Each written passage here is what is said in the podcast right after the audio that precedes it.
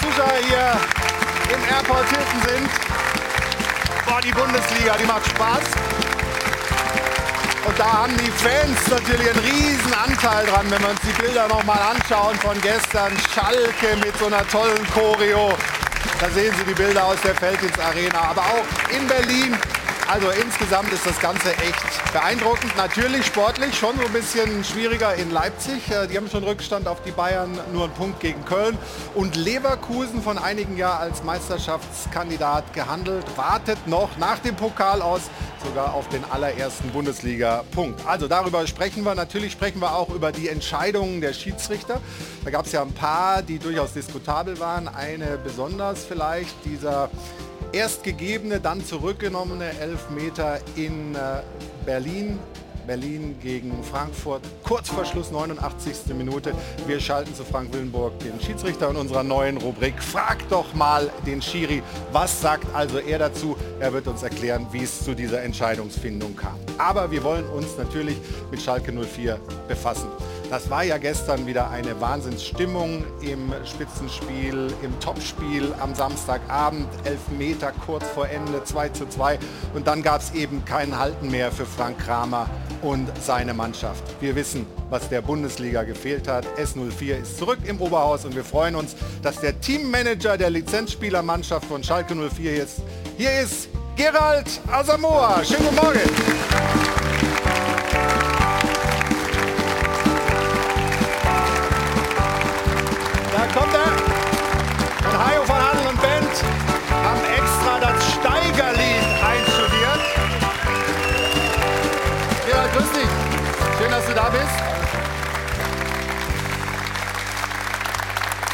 Konntest du das hören, was die gespielt haben? Nee, gar nicht, gar nicht.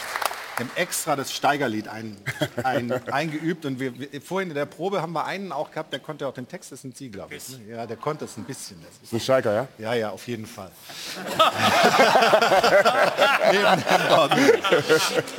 Gerald, da war eine tolle Stimmung gestern bei euch. War über, überragend. Als hättet ihr schon die Klasse gehalten irgendwie, ne? Ja, erstmal war es sehr schön, dass wir einen Punkt geholt haben, aber einfach zu sehen, äh, wieder in der S-Liga dabei zu sein, auch wieder zu Heimspiel zu haben. Und unsere Fans haben wir gestern genossen. Und ohne die Fans hätten wir vielleicht heute den 2-2 nicht geschafft. Ja, sah so ein bisschen aus wie die Bilder gegen Pauli die wir uns gar nicht oft genug anschauen können, haben wir übertragen bei Sport 1. Ja auf den Monitoren diesen riesen, riesen Jubel. Du warst gar nicht so lange mit dabei. Am Anfang haben wir dich ein paar Mal gesehen, aber dann nicht mehr. Ne? Ja, Hast du dich direkt verzogen? Ja, es war zu viel für mich. Also, Ehrlich? Glaube, ja, es war zu viel für mich und äh, bin dann in der Kabine reingegangen, wollte einfach nur runterkommen, weil es einfach unerwartet. Äh, es war schön und du bist abgestiegen, einem Jahr steigst wieder auf, gegen Pauli liegst du 2-0 zurück. War es emotional in der Kabine war, für dich? Es war zu viel für mich und daher ja? war für mich wichtig, einfach mal sich mal zurückzuziehen. Tränchen vergossen? Männer weinen nicht, Spaß. Ah, keine Klischees hier. nee, klar, es war schon sehr, sehr emotional für mich. Ja, schön. Also schön, äh, dass Schalke wieder zurück ist. Wir sprechen natürlich darüber, was das bedeutet. Jetzt einen Punkt geholt, Los, aber das werden viele, viele schwere, lange äh, Schritte werden, die ihr machen müsst, um die Klasse zu halten. Wie gut ist der Kader? Was macht der Trainer für einen Job? Vieles mehr besprechen wir mit Gerald Asamoah und mit dieser Runde, auf die ich mich sehr freue. Er ist ein äh, Stammgast hier im Doppelpass, hat äh, überall fast trainiert, ja, Hamburg, Wolfsburg, Frankfurt, mit Stuttgart Meister geworden, war Geschäftsführer Sport beim 1. FC Köln. Hallo Armin Fee, schönen guten Morgen, grüß dich. Hallo. Vom Express begrüße ich recht herzlich Marcel Schwamborn. Hallo, grüß dich. Servus. Morgen. Der Sportchef von Bild West ist bei uns. Hallo Michael Markus. Guten Morgen. Und natürlich unser Führungsspieler. Hier ist Stefan Effenberg.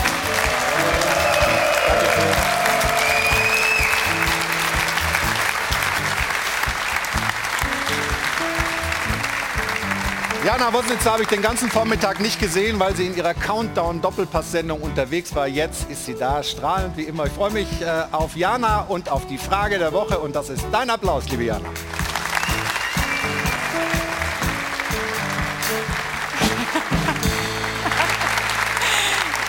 Stefan macht so Der Punkt heute Morgen in Sachen Applaus geht an Stefan. Ja. Schönen guten Morgen auch von meiner Seite. Ja, die Saison ist im vollen Gange. Man muss sagen, der Transfermarkt allerdings auch. Denn das Transferfenster ist ja noch bis zum 1. September geöffnet. Ich weiß ja nicht, wie es Ihnen geht, aber ich habe mich am Dienstag ganz schön geärgert, weil ich bei meinem Tippspiel durchaus wen anders getippt hätte in Sachen, wer stellt denn den Torschützenkönig, als da die Rückkehr von Timo Werner zu RB Leipzig bekannt wurde. So, aber wie sehr müssen sich denn dann eigentlich Vereine ärgern wie der erste FC Köln oder Eintracht Frankfurt, die ja mit Modest und auch Kostic jeweils wirklich eine tragende Kraft in ihrer Offensive verloren haben und das ja jetzt quasi schon mitten in der Saison. Das macht doch die Planbarkeit für die Saison quasi unmöglich. So ein Stichwort Planbarkeit, die ist auch gar nicht mal so einfach in Sachen Beflockung des eigenen Trikots. Auch damit wäre ich vorsichtig und würde da mal bis September noch mit warten. Also unsere Frage der Woche, Transferirrsinn. Sollte das Transferfenster denn nicht eigentlich vor dem Saisonstart schließen? Diskutieren Sie da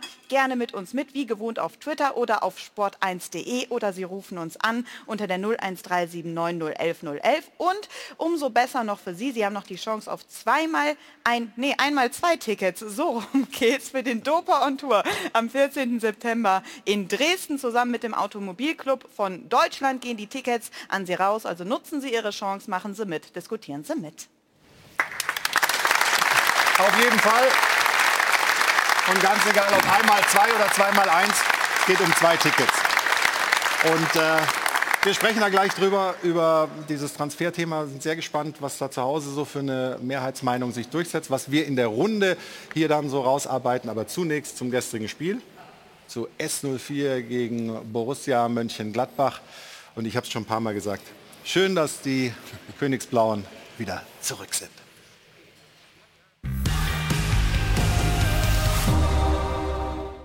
Lange vermisst, sehnsüchtig erwartet, glücklich zurückgekehrt. Königsblau ist wieder da und sie sind gekommen, um lange zu bleiben. Hoffentlich, denn die Bundesliga ist ohne Schalke einfach nicht komplett. In Sachen Stimmung und Atmosphäre ist Schalke schon immer ein europäisches Spitzenteam gewesen. Leider sind die Schulden immer noch so hoch, dass mehr als Abstiegskampf für die Vereinsführung einfach nicht zu finanzieren ist. Schalke muss jeden Euro fünfmal umdrehen. Und den Kader erstens günstig, zweitens schlagkräftig umgestalten. Sportdirektor Ruven Schröder hat seit Sommer 2021 über 70 Transfers getätigt. Umbruch total mit dem Ziel gut und billig. Auch Trainer Frank Kramer ist eine kostengünstige Lösung. Kein großer Name, doch Kramer soll den radikal rund erneuerten Kader zu einer Einheit zusammenschweißen. Das Last Minute 2 zu 2 gegen Gladbach hat jedenfalls bewiesen, die Schalker Mentalität ist schon wieder erstligareif. Und wenn es Teammanager Asamoah gelingt, die Stimmung im Kader hochzuhalten, wenn solche Fehler vermieden werden und das Umfeld zwar enthusiastisch bleibt, aber nicht größenwahnsinnig wird, dann kann Schalke den Klassenerhalt schaffen. Das erste Heimspiel hat jedenfalls gezeigt, Königsblau ist unverzichtbar.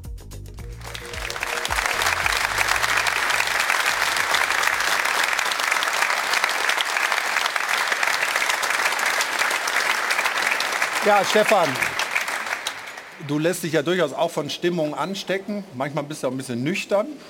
Ist das zu positiv, wie wir jetzt da die Also Schalke, jetzt- Schalke ich, ich bin gemalt jetzt haben? auch nüchtern. ähm, also, nein, ich bin natürlich erstmal froh, dass ihr wieder da seid. Das ist ja klar. Und das tut der Liga auch gut. Ich glaube, das Spiel gestern war ganz, ganz wichtig, vor allen Dingen für die Moral, eben den Elfmeter noch reinzumachen, den Punkt zu holen. Ich glaube, das war so ein, kann so ein Effekt sein für die nächsten Spiele, was sie vielleicht auch ein bisschen trägt jetzt. Äh, aber grundsätzlich bin ich wirklich froh, dass sie zurück sind. Es liegt natürlich jetzt an euch auch, die Klasse zu halten, aber es wird verdammt schwer. Also ich sehe Schalke schon im Abstiegskampf. Ja. Ist das auch so die, die Innensicht? Ja klar, das, uns war es bewusst, uns war es klar, dass wir nach dem Umbruch, nach dem Abstieg, Aufstieg, sehr viele Spieler gegangen, über 70 äh, Verpflichtungen weg und in, in rein und uns war klar, dass wir jetzt in der ersten Liga jetzt nicht vorne mitspielen werden, sondern es geht darum für uns vom ersten Tag an Abstiegskampf und deswegen war für uns gestern ein enorm wichtiges Spiel, dass wir wenigstens einen Punkt geholt haben. Wie siehst du die denn? Du warst gestern im Stadion, ne, Michael, oder? Ja, also es wird dieser Tage ja viel darüber geredet, ist Schalke Bundesliga tauglich schon, ja oder nein, auf vielen Ebenen. Also vorweg erstmal, wer definitiv Bundesliga tauglich ist, eure Fans. Das ist wirklich das größte Kapital, was dieser hochverschuldete mit 183 äh, Millionen verschuldete Club hat, definitiv. Aber genau wie Stefan sagt, das war gestern ein Spiel, was sich emotional so aufladen kann für diese Saison mit dem Verlauf, weil das Ergebnis war gerecht. Schalke war 60 Minuten auch die bessere Mannschaft in meinen Augen und hat auch ein paar wirklich äh, äh, Bundesliga-taugliche Dinge schon bewiesen. Ob das auf Strecke so sein wird, es werden 34 Endspiele gegen den Abstieg, das sehe ich genauso, ist bei der Situation wirtschaftlicherseits gar nicht anders machbar. Wie schwierig schätzt du die äh, Aufgabe denn ein, die Rufen Schröder da hatte? Wir haben gerade ja schon gehört, 70 äh, Zu- und Abgänge seit einem Jahr und das alles eigentlich ohne Geld. Das ist nicht so einfach. Nee, es ist relativ schwierig, äh, zumal natürlich auch einige Spieler auf der Gehaltsliste immer noch stehen, äh, die natürlich ja ganz, in einer ganz anderen Sphäre sind und die dann im Endeffekt dann noch äh, zu verkaufen, du, du weißt genau, du musst sie eigentlich verkaufen, weil du kannst die Gehälter in der, in der Form, in der Höhe äh, nicht bezahlen. Und das weiß der andere Verein natürlich auch, dass, er, äh, dass diejenigen sie abgeben müssen. Deshalb ist es schwierig. Also da, da wird auch der Preis dann gedrückt. Und äh, es ist keine einfache Situation, aber jetzt hat es bis jetzt äh, gut gemeistert. Vor allen Dingen der Aufstieg gleich im ersten Jahr hat am Anfang ja nicht so ausgesehen, muss man sagen. Hat man sich unheimlich schwer getan. Aber dann mit dem Trainerwechsel hat es dann, dann nochmal äh, noch geklappt.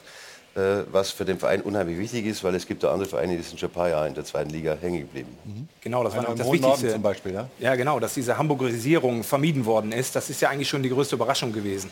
Und deswegen war, glaube ich, gestern auch diese Explosion, das waren ja wirklich Bilder, wenn der Trainer bis zur Eckfahne sprintet und sich fast ein Bänderriss vielleicht dabei holt, das war wie beim Aufstieg. Ne? Aber, aber klar, Schalke geht in diese Saison und muss immer noch aus dieser Situation, ich spiele eigentlich Zweitliga-Fußball mit Arbeiten, Kämpfen und technisch haben die gegen Gladbach spielerisch nicht viel äh, bestellen können wahrscheinlich. Aber sie, sie arbeiten mit Gebraucht- und Unfallwagen, sag ich mal, wenn man es auf die Spieler übertragen kann. Und mehr ist da erstmal nicht möglich. Ne? Dieser Tage ist viel die Rede von Tresoren und geheime Geldschließfächer. Da sollte Schalke vielleicht auch mal nachgucken. Da ist da noch irgendwas vom Sonnenkönig Aber die. SPD, glaube ich, oder? Ah, Ja, oder auch der DFB, aber wie man Schalke kennt, ist da wahrscheinlich, kommt der Panzerknacker und dann sind da weitere Schuldscheine drin. Also von daher, die, die, die müssen einfach, das ist so ein Übergangsding, um sich zu etablieren in der Liga und am Ende, glaube ich, das Langzeitthema wird die Ausgliederung bleiben. Kommt die irgendwann nicht, wirst du äh, in der Liga immer irgendwie auf den unteren Plätzen kämpfen dürfen. Also ich will die, die Euphorie nicht schmälern, aber äh, denkst du auch nochmal an die Situation zurück, die vor anderthalb Jahren nach dem Bielefeld-Spiel passiert sind? Wenn wir jetzt sagen, diese Fans, die sind sensationell und es ist ganz toll, aber wenn ich denke, was mit dir und Die- Diese Hetzjagd Ja, auf die ja. Spieler. Mike Biskens und den Spielern da passiert ist nach dem Abstieg, das ist ja noch gar nicht so lange her. Ne? Also ich bin ein Typ, der nach vorne schaut. Klar war die Situation damals nach dem Bielefeld-Spiel schon ähm, extrem für uns, auch als Verein. Und, aber wir glauben schon, wir haben es gemeistert mit dem Ausstieg. Aber mit dem Ausstieg ist die, haben wir uns wieder vereint mit den Fans. Und wenn man einfach sieht, was gestern bei uns im Stadion da war, dann weiß man schon, dass wieder jetzt eine Einheit. Truppe, eine Einheit einfach da ist. Und das brauchen wir. Wir brauchen die Saison. Aber, hast du gerade gesagt, wir werden jetzt nicht irgendwie Hacke Spitze spielen wollen, sondern unser Ziel ist einfach Kampf, einen Kampf annehmen und äh, hätten wir jetzt gestern jetzt versucht mit Gladbach so zu spielen, wie die spielen, glaube, hätten wir schon Probleme gehabt. Deswegen war für unsere Marschritte war einfach kompakt stehen, Kampf annehmen und versuchen auch vorne dann auch die Chance auch zu nutzen, was wir bekommen. Ja, man hat ja gemerkt, da fehlt einfach zum Teil dann noch die Kraft, wenn so ein Salazar, der definitiv wieder der beste Spieler war, der muss ja nach 60, 65 Minuten runter, weil, weil der platt ist. Gut, das Wetter kam dann noch zu, war noch weit über 30 Grad, aber äh, das ist das Spiel und das wird es erstmal bleiben. Und Ja, zu den Fans vielleicht noch, das war natürlich ein Teil, ein kleiner Idiotenteil, die diese äh, schlimme Sache da vollbracht haben. Ich glaube nicht, dass du da für eine volle Arena sprechen kannst, wenn du das gestern gesehen hast.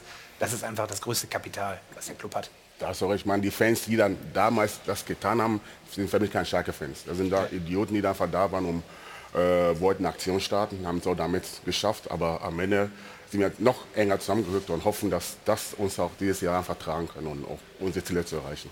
Gehen wir noch mal ins Spiel rein, ähm, Stefan. Das äh, Handspiel von Hermann vor dem Elfmeter, was ist da in den Gefahren, in den guten Kollegen? Ja, erstmal muss man sagen, das war ein klares Handspiel, dementsprechend auch richtige Entscheidung, dass er Elfmeter gegeben hat. Ähm, die Schalke-Fans signalisieren das ja auch schon. Was geht in einem Spieler vor? Er will mit dem Kopf hin, merkt aber, er kommt nicht, weil er die Länge nicht hat und nimmt dazu den Arm und ist natürlich dumm von ihm, das weiß er selber. Ähm, Ja, mehr gibt es da eigentlich gar nicht zu sagen. Also richtige Entscheidung logischerweise vom Schiedsrichter. War dann eigentlich die Frage, wer den, wer den Elber schießt bei euch? Ähm, wir hatten das, äh, das Glück, dass wir im Pokalspiel auch einen Elfer bekommen haben. Da hat der äh, Polter geschossen, leider verschossen. Und dann war- dann wussten wir schon, okay, jetzt müssen wir festlegen, wer in der Elfmeter ist. Und gestern hat sich der Polter sich sehr wohl gefühlt und hat er eiskalt verwandelt. Und den hat er wirklich cool gemacht mit dieser Verzögerung und dann war es 2 zu 2 und dann eben kein Halten mehr auf Schalke. Müsst ihr denn, es ist ja gerade auch angesprochen worden, es gibt schon auch noch ein paar Spieler, die im Gehalt relativ hoch sind, Harry zum Beispiel, müsst ihr da auf der Abgabenseite noch was machen? Ja, müssen. Also wir wissen, Armin ist ein überragender Spieler, äh, wissen wir alle, aber wir sind hier und Armin ist da und es passt einfach nicht. Und der Spieler weiß es, seine Berater wissen das auch und wir als Verein wissen und deswegen hoffen wir, dass äh, eine, Aber wie ist der Markt da gerade? Schwierig, schwierig. Es ist ja jetzt, ich glaube, wir hätten es gehofft, dass es ja früher geht, aber äh, die Hoffnung ist noch da, dass äh, irgendwas passiert. Tja. Das sind die, Ja, das, die das, Vereine, sind, das sind die, Probleme, die die Vereine haben. Genau, ja? die Die- Vereine wissen das natürlich auch, dass sie sagen, die müssen den losbringen, weil er zu, äh, zu hohes Gehalt hat. Und dementsprechend wollen sie natürlich weniger Ablöse bezahlen. Beziehungsweise es kann eine, eine Kompensation sein, dass man sagt, okay, man spart das Gehalt und der, äh, der aufnehmende Club äh, zahlt gar keine Ablöse. Die Möglichkeit gibt es ja auch. Ne? Jetzt schauen wir noch mal zum 1 zu 0. Wir haben ja Salazar auch schon angesprochen, dem dann hinten ein bisschen die Luft ausging. Das Tor, Stefan, war aber stark. Und was, ich, was wir vorhin auch schon mal gesagt haben, endlich schießt mal einer. Ne? Genau, sieht man eigentlich viel zu selten mal, wirklich aus 20, 25 Meter mal drauf zu halten. Man sieht ja hier und auch in anderen Szenen äh, am gestrigen Spieltag, was passieren kann. Das macht er richtig gut, ja. Er hat natürlich extrem viel Freiraum. Ne? Er zieht nach innen, keiner greift ihn an. Und er hat die Option halt, den Ball entweder zu spielen, weil zwei Schalke auf der linken Seite mitgelaufen sind. Er entscheidet sich aber für den Schuss. Elvedi kriegt ihn noch durch die Beine, für Sommer nicht haltbar. Also den Mut zu haben, auch mal abzuziehen, finde ich, finde ich richtig und auch gut. Hat in Köln letzte Woche ja auch schon wunderbar einen reingehauen, der dann zweifelhaften wurde, ja. Gründen zurückgepfiffen wurde. Was ne? ich mal noch nicht verstehe. Genau, aber äh, er, er hat eine gute Schusstechnik, ist Ja, ein der war- Mentalitätsspieler, das siehst du ihm einfach an. Ja, aber Du er siehst ja auch, wo ja er sich den Ball holt. Ne? Genau, er holt ihn sich erstmal aus der eigenen Hälfte und dann bleibt er aber im Tempo und die Gladbach folgen ihm nicht im Tempo und deswegen kommt er relativ, Kone versucht es noch, äh, total unbedrängt eigentlich zum Torschuss. Da wird der Mut dann mal belohnt, wirklich mal aus 20 oder 25 Meter abzuziehen. Wird das zu wenig gemacht, eigentlich so aus der zweiten Reihe zu schießen? Ich habe das Gefühl, manche wollen sich bis, äh, bis, bis Ja, in man Fünfer muss- eigentlich ko- kombinieren. Man muss es halt auch können. Ne? Das ist, er kann's also, ja. Er kann es, ja. Er kann's. Manchmal äh, gibt es natürlich Spieler, die, die diese Schussqualität, äh, diese Technik äh, nicht haben. Und es gibt natürlich auch äh, viele Mannschaften, die sich durchspielen wollen. Ja? Es ist ja heutzutage so, dass man unheimlich viel passt und dass man dann eben dann im Strafraum oder kurz vor dem Strafraum abschließt. Die, die, die äh, Torschüsse sieht man weniger. Aber die entscheidende Frage ist ja, hattest du die Qualität, aus 20, 25 Meter mal einen reinzumachen? Wer? Du? Nein. ja, man muss ja wissen, ehrlich. man muss ja wissen, was man für Qualität hat. Äh, Das muss man ja wissen. Das ist ja auch, Nein, ich wusste es auch nicht, ehrlich. Was? Du hast doch seine Karriere, also Ja, aber er war, glaube ich, auch so einer, der eher den Ball ins Tor tragen möchte und kombinieren, oder? ja, eher. Da haben wir das auch erklärt. Und eher. du, Stefan? Mir ist das schon mal gelungen, ja. Schon mal gelesen. Irgendwas war mal in Hamburg.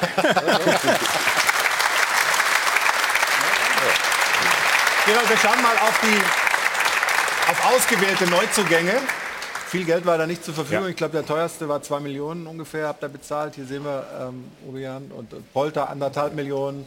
Ähm, wie, wie, wie macht ihr das? Wie, wie, wie geht das momentan? Ähm, was macht Rufen Schröder da für, für, ein, Also es für ist- eine Magie, sagen wir mal? Ist ja Ein der- Zauberer irgendwie. Ne? Man, ja, er beobachtet den Markt. Klar, wir wissen, was wir haben, wissen, was wir nicht haben. In den letzten, Jahren war ja so, dass wir ein Budget hatten, über 80 Millionen. Jetzt war ja sehr, sehr runter. Und Ihr, da ihr seid, wo seid ihr? 35, 7 Millionen? 35, 35. Und das ist ja schon der Marsch, das ist ja schon eine Damit seid ihr ganz unten in der Bundesliga, ja. oder? Auf, Sehr, auf, eine, also auf sehr, einem Level mit sehr, Bochum oder sehr, sowas. Sehr, Ne? sehr. Und daher finde ich einfach, Hartz IV-Niveau für Bundesliga-Verhältnisse.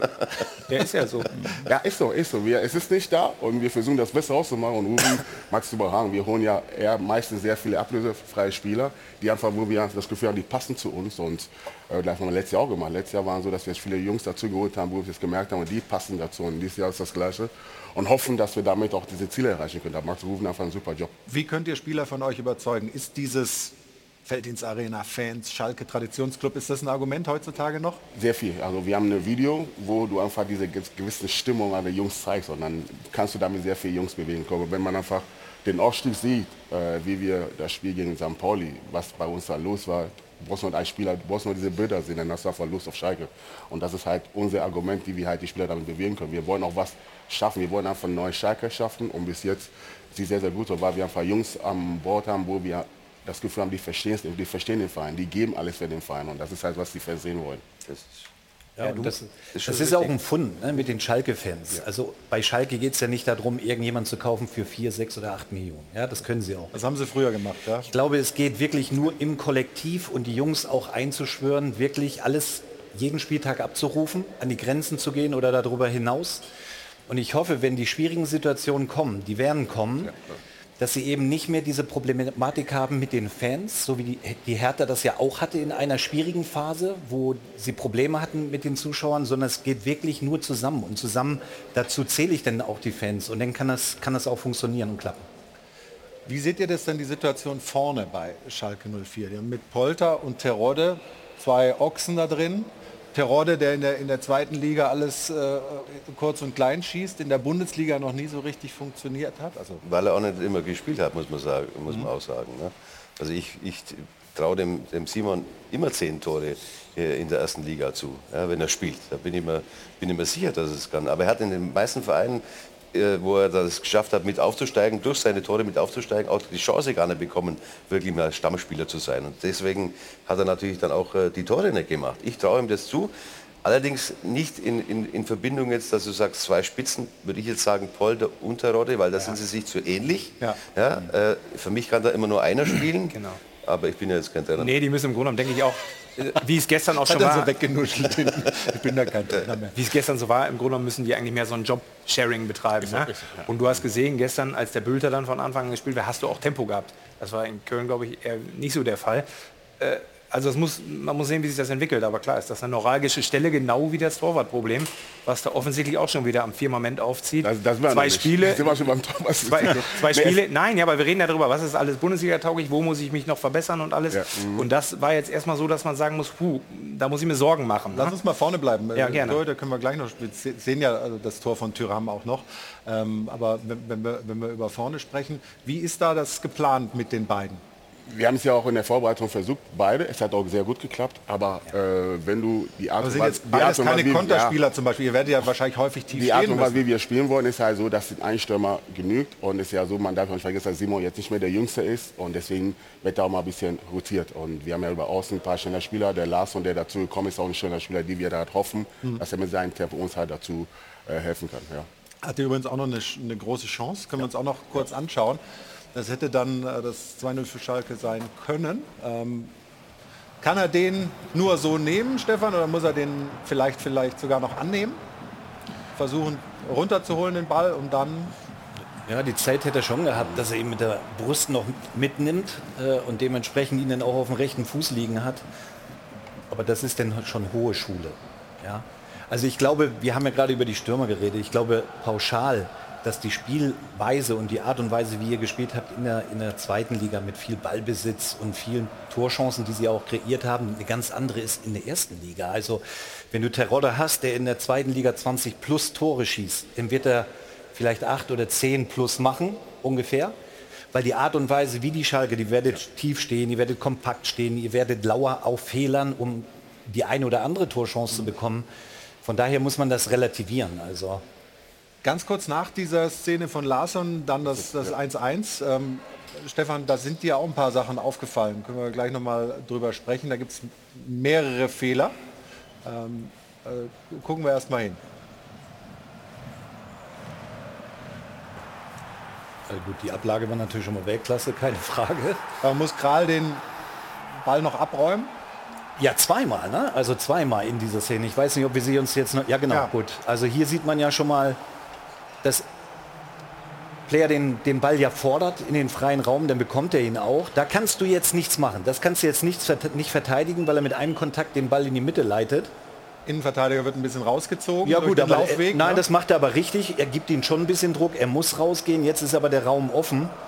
Legt ihn perfekt ab. Hier ist, kommt jetzt der erste Fehler von Kral, muss ich sagen. Weil er den Ball eben nicht richtig sauber erwischt. Das ist ein Weltklasse-Pass. Ja, er hat diesen Instinkt, dass da der, der äh, Jonas Hofmann einläuft, ne? reingeht, genau. Und jetzt sehen wir den zweiten Fehler. Ich bin der Meinung, er nimmt ihn nicht gut mit. Jetzt ist der Ball eigentlich frei. Also Kral hätte eigentlich klären können mit, mit einem gewissen Risiko im Strafraum, aber den hätte er schon klären können. Aber Fehler sind da. Um drei Euro bezahle ich jetzt. So sieht's aus, mein Freund. Ich bin immer der Erste.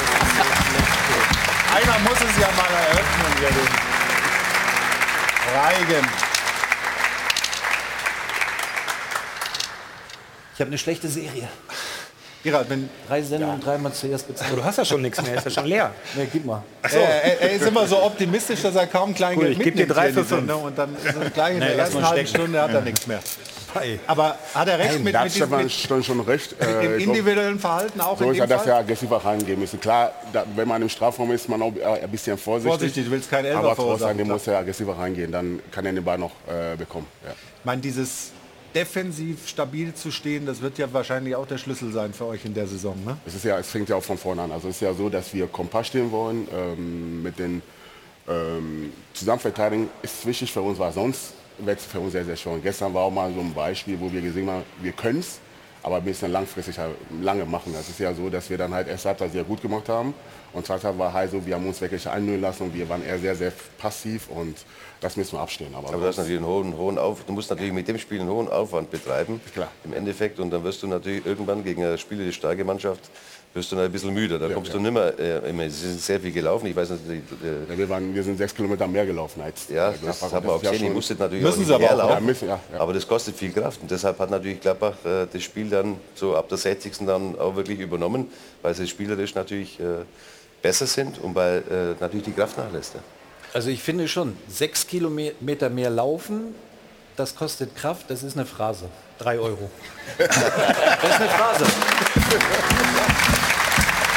Stefan, Weiß ich jetzt nicht. Das ist wirklich, also ich zahle die drei Euro, aber ob es diese Phrase ist, Ab heute ich finde es eine nicht, ich Phrase. finde Das ist nicht. eine Feststellung. Wir- Also das ist ja etwas so. Zahl's einfach, sonst ist er Ja, ja. knöselig Nee, in der er Sendung, schlecht gelaunt oder er- so. Ja, er, er ärgert sich über sich selbst und Ja. la- lädt es dann bei dir ab. Ja, aber ist ja für einen guten Zweck. Machen wir Ja, aber dieses für laufintensive. Spiel hat Kramer ja auch in Bielefeld äh, praktiziert. Ne? Da war die Mannschaft auch, auch wenn sie hinterher abgestiegen ist, ähm, ich glaube, mit sogar die Lauf Laufstärkste, stärkste ja, ja. Mannschaft von Ja, allen. Ist das was, was er da auch mit reingebracht hat oder ist das aus eurem Trainerteam, was ihr ja mehr seid, entstanden? Gerade wenn man euch an der Bank sieht, wie ihr in Am Ende ist ja der, Bewegung der seid. Kopf, am Ende ist der Kopf der Frank, aber ich glaube, der hat ja ein Team um sich rum mit, mit Büskens, mit Matze Kreuzer, die halt wirklich sehr, sehr eng zusammenarbeiten, wo ich sage, es werden Entscheidungen getroffen, wie er spielen will in Bielefeld, wussten wir alle, dass er eine Lauf, laufintensive Mannschaft hat, die ja sehr viel laufen und das ist ja auch das, was wir uns erhoffen jetzt.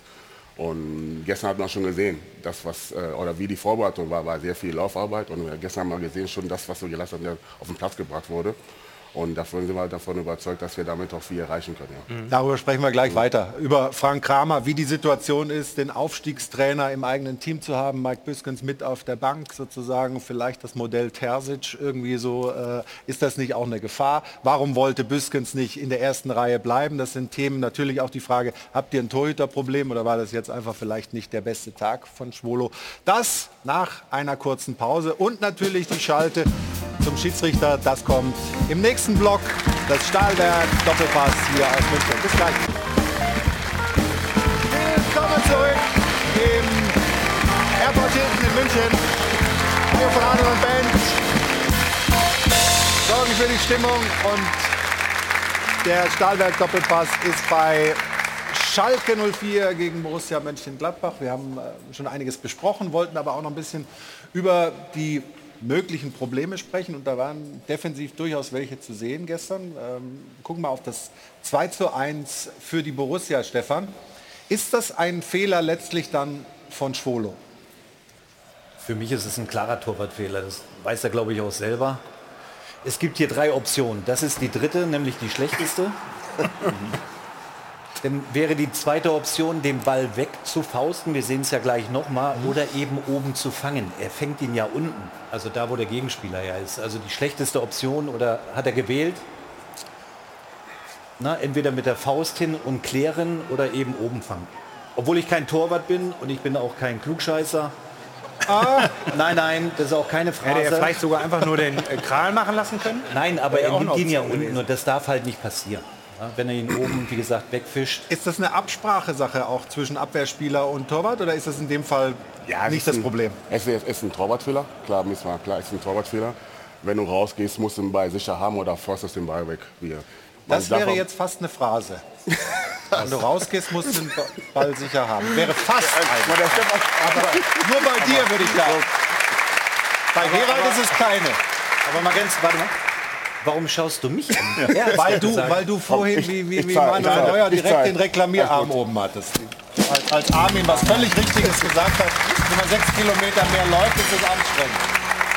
Also, also Fakt, Fakt ist ja, wenn der Torwart rausgeht, entweder fliegt der Gegenspieler durch die Luft oder der Ball.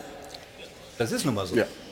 Und das ist Richtig? nicht passiert. Das ist nicht, er, man darf einfach, er wurde ein bisschen behindert vom Spiel, aber trotzdem, wenn du als Torwart von hinten raus und siehst du alles und deswegen musst du schon den Ball Er zuckt halt noch mal beim Rauslaufen haben, noch mal ja. kurz Also, und dann merkst du, es aber man darf auch nicht vergessen, er hat auch gestern noch ein paar gute Dinge für uns gehalten. Also ich will jetzt nicht nur auf die Fehler reduzieren, sondern es war so, dass er auch den Kopfball super hält. Es waren zwei, zwei, drei Dinge, die er uns auch gerettet hat. Trotzdem haben wir auch ein äh, Zitat mal rausgesucht von Norbert Nickbur, äh, Schalker Torwart Legende, der gesagt hat, als ich gehört habe, dass Alexander Schwolo kommt, habe ich die Hände über dem Kopf zusammengeschlagen. Schwolo war mitverantwortlich dafür, dass Berlin fast abgestiegen ist.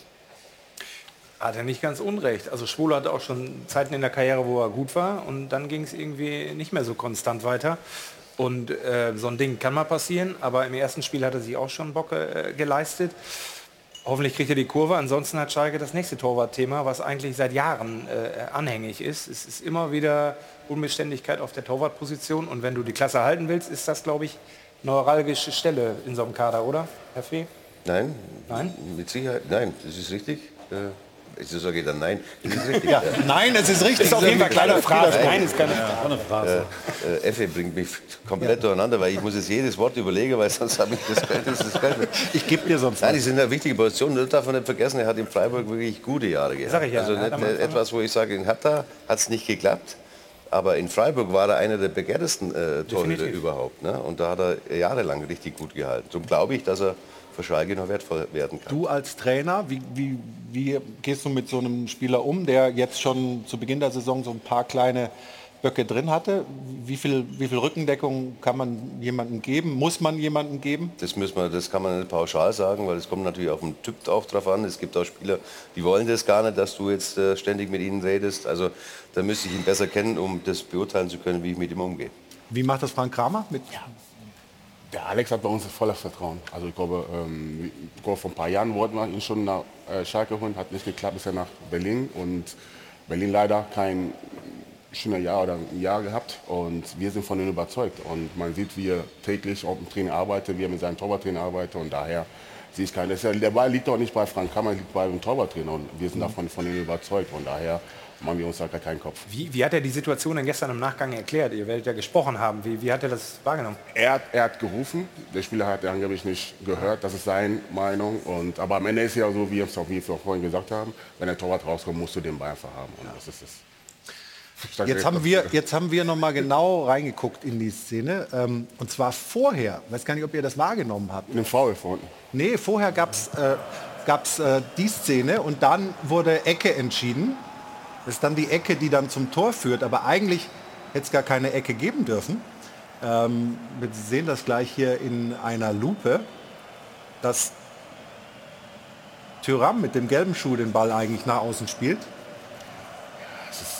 Also, ja, uns ist gar nicht aufgefallen. Nee, mir auch nicht erst, aber wir haben irgendwie einen, einen, einen äh, mit äh, einem sehr, sehr scharfen Blick in der, in der Regie, dem ist das aufgefallen. Schwolo hat es, glaube ich, gesehen. Der Ne? Hat das gesehen, aber wir haben es nicht gesehen von der Bank. Letzte Woche war ja auch das gleiche, dass bei uns ein Tor gefallen ist. Vorher war der Ball ist aus, aber trotzdem wurde er aber äh, weitergeschoben. Wir kassieren danach noch ein Tor und daher ist eine Entscheidung, die wir getroffen müssen wir akzeptieren. Okay, wir wollen noch über Frank Kramer sprechen, über seine Rolle, warum man ihn verpflichtet hat. Das war ja durchaus auch ein bisschen im Umfeld mit Kritik begleitet worden. Ähm, Jana leitet das Thema ein. Jana, bitte. Als äh, Frau, die immer das Netz im Blick hat, muss ich sagen, ich bin unglaublich froh, dass Schalke zurück ist in der Fußball-Bundesliga, weil dann ist auch immer einiges los auf Twitter, weil Schalke-Fans sind wirklich anders. Zunächst mal zum Auftritt gestern. Trotz aller Rivalität, man kann einfach nicht oft genug betonen und feststellen, dass Schalke einfach in die Fußball-Bundesliga gehört. Nach diesen Corona-Jahren und dem Abstieg hatte ich fast schon vergessen, was dieser Club immer noch für ein wuchtiges Gesamtpaket bilden kann. Das haben auch die Gladbacher gestern definitiv zu spüren bekommen. Andere haben sich aber hier und da auch ein bisschen über diesen Jubel gewundert. Wieso feiert Schalke, als hätten sie eigentlich die Champions League gewonnen? Naja, wir freuen uns über solche Bilder und wollen jetzt zu Frank Kramer kommen. Auch zu ihm einige Stimmen aus dem Netz. Netz. Einige Fans geben schon zu, sie lagen falsch. Sie waren zu pessimistisch, was den neuen Trainer angeht. Dafür entschuldigen sie sich. Sie haben gesehen, was Schalke ausmacht. Leidenschaft, auch bei Frank Kramer. Wir steigen nicht ab. Leidenschaft und Heimstärke halten uns oben und damit bleiben wir erstklassig. Ich finde, Frank Kramer war kein Fehler als Trainer zu holen. I changed my mind und abschließend, Frank Kramer ist einfach eine geile Socke. So schnell kann man also Fanherzen gewinnen. Wir haben das aber noch mal mit Zahlen untermauert und wollen eine Frage an Gerald Asamoah stellen. Zunächst zu der Bilanz. Frank Kramer war ja schon in Hoffenheim als Interimscoach tätig, außerdem in Fürth und zuletzt ja in Bielefeld. 11 von 54 Spielen hat er dabei gewonnen als Chefcoach. 17 Mal war ein Remis dabei, 26 Niederlagen. Das macht eine Siegquote von, jetzt muss man sagen, nur 20 Prozent. Das ist nämlich historisch gesehen die drittschlechteste Quote aller Bundesliga-Trainer, die mehr als bei 50 Partien an der Seitenlinie standen. Entsprechend jetzt die Frage an Gerald Asamoah. Was hat einen denn bei Schalke dazu bewegt, mit ihm in die neue Saison, in diese ja so wichtige Saison zu starten? Ist das die Frage? Ja. Das war die Frage, ja. Ja, erst- erstmal, wenn man ähm, aufsteigt und man weiß, der Aufstiegstrainer will nicht weitermachen, er sieht sich nicht da auf der Position, musst du dir Gedanken machen, okay, welche Richtung gehst du? Ist normal, dass man sich mit gewissen Trainern zusammensitzt und guckt, okay, wer passt zu dieser Kombo, was wir haben. Du hast ja auf der Bank mich sitzen, du hast Ruben Schröder sitzen, dann hast du nur Büsken sitzen, brauchst du einen Trainer, der einfach dazu passt. Und Frank ähm, ist ein Trainer, die wir alle kennen. Ich habe Frank selber als Trainer gehabt in Fürth. Äh, Rufen kennt Frank aus Fürth, Bujo auch aus Fürth. Und daher äh, war die Kombination einfach überragend, wo wir sagen, er ist der Trainer, der einfach zu uns einfach passt. Wie seht ihr das denn so in der Runde? Ja, ich glaube, das ist am Ende war es für alle ein bisschen überraschend, auch für ihn selber, wie man gehört hat, als er den Anruf bekommen hat, hat er nicht unbedingt sofort damit gerechnet, dass gerade Schalke ihn nach einem mehr oder weniger Abstieg mit Bielefeld äh, verpflichten möchte. Das ist, glaube ich, aus der Historie, die äh, Gerald gerade angesprochen hat, er erklärbar. Es gab Anfragen an Trainer, die dann nicht nach Schalke wollten und äh, dann ist er mit Sicherheit nicht die erste Lösung gewesen, aber eine, die als Team funktioniert und ich glaube, ihr seid mehr so ein Trainerteam, auch wenn man euch am Bank äh, äh, oder auf der Ja. Bank beobachtet, das ist schon teilweise wild. Also so viel le- Bewegung nein, haben andere Mannschaften wir, nicht wir leben mit, wir leben lebt mit, aber mit. ich glaube, am Ende wissen wir, wer der Trainer ist. Das ist der Frank. Genau, ist aber, ist auch sehr schön, dass der Trainer kommunikativ ist, der Trainer aber mal eine Meinung fragt, aber am Genau. Ende entscheidet er. Also er ist, auf jeden Fall, er ist auf jeden Fall für Schalke nicht die erste Lösung gewesen, aber eine Lösung aus, aus der Historie und aus dem Teamgebilde heraus. Er ist relativ günstig, sage ich mal, für Bundesliga-Verhältnisse, verdient 800.000, damit äh, in etwa so viel wie Peter Hermann in Dortmund und auch sonst in der Liga gibt es, glaube ich, nur in Augsburg jemanden, der ein bisschen weniger hat. Aber ich glaube, darum geht es dem auch gar nicht. Es ist eine einmalige Chance gewesen, auf Schalke Trainer zu werden. Und vom, vom Typ her, von, von, er ist ein Arbeitertyp, das sagt er selber, Mentalität passt da rein. Und so Sätze, die er gestern, glaube ich, hat fallen lassen, wie wir wollen das Herz immer auf den Platz schmeißen, das kommt da euch in der Nordkurve sehr gut an. Und wenn er das leistungstechnisch halten kann, dann, äh, dann passt das auf jeden Fall. Aber ob er Bundesliga tauglich auf Strecke ist, Na, die Konstellation ist natürlich auch äh, eine andere, wie, wie Ja. äh, wenn du einen, einen Trainer hast, äh, der mit der Mannschaft, der die Mannschaft übernommen hat, auf dem Platz, wo sie wirklich nicht aufsteigen konnten eigentlich, äh, und dann mit denen aufsteigt, dann, äh, dann ist es natürlich ein Riesenerfolg. Ja? Mike Büskens ist mit der Truppe aufgestiegen und macht dann aber nicht weiter als Cheftrainer. Ist konsequent von ihm, er will es eben nicht. Und dann ist es schon schwierig, einen Trainer dann einfach zu finden, der nicht genau, im Team passt. Ist es dann konsequent, Das als Co-Trainer weiterzumachen und sozusagen immer als Schatten dahinter zu bleiben? Weil Das ist gefährlich, es ist natürlich das haben wir bei gefährlich. Terzic gesehen, der dann halt auf der Tribüne Der war ja saß. nicht mal Co-Trainer. Nee, aber er saß Ja, halt ja. auf der Tribüne und war die ganze Zeit hatte er nur das Gefühl, wenn Rose jetzt scheitert, dann sitzt er Ja, wieder aber unten. das eine deshalb, deshalb ist es wichtiger, glaube ich, dann als Team zu arbeiten, Mhm. sodass man wirklich sagt, den richtigen Cheftrainer, den brauchst du ja irgendwo, aber es ist mehr Teamwork, was es anbelangt.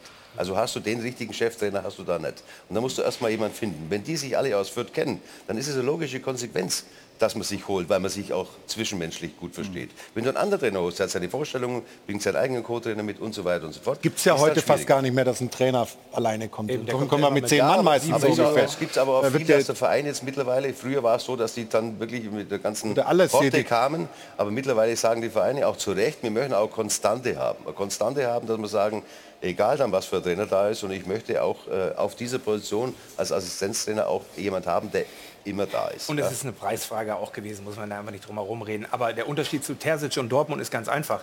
Büskens hat gesagt, ich will das nicht. Ich will nicht mehr in der ersten Reihe sein. Ich möchte gerne das machen, was ich vorher gemacht habe. ja. Und Terzic hat gar nichts gesagt. Der ist nur äh, zur Seite getreten, weil Rose Und man schon... merkt weil jetzt, dass er das gerne machen möchte, Weil, in der ersten genau, weil man sich mit ja. Rose schon ins Bett gelegt hatte vertraglich. Das haben die Dortmunder auch in den Folgemonaten immer wieder bereut äh, und haben das jetzt korrigiert. Und man muss auch sagen, äh, wenn ich das nur sagen darf, jetzt, äh, Du darfst alles bei Frank sagen, ja. Kramer, äh, bei dieser Quote, die er hat, muss man, darf man auch nicht Ja, bei welchem Verein er war. nicht- Bei welchem Verein er war. Er war bei Fürth und bei Bielefeld. Also das waren ja sowieso Abstiegskandidaten. Da, da verlierst du halt mehr, als du gewinnst. Das muss man auch sagen.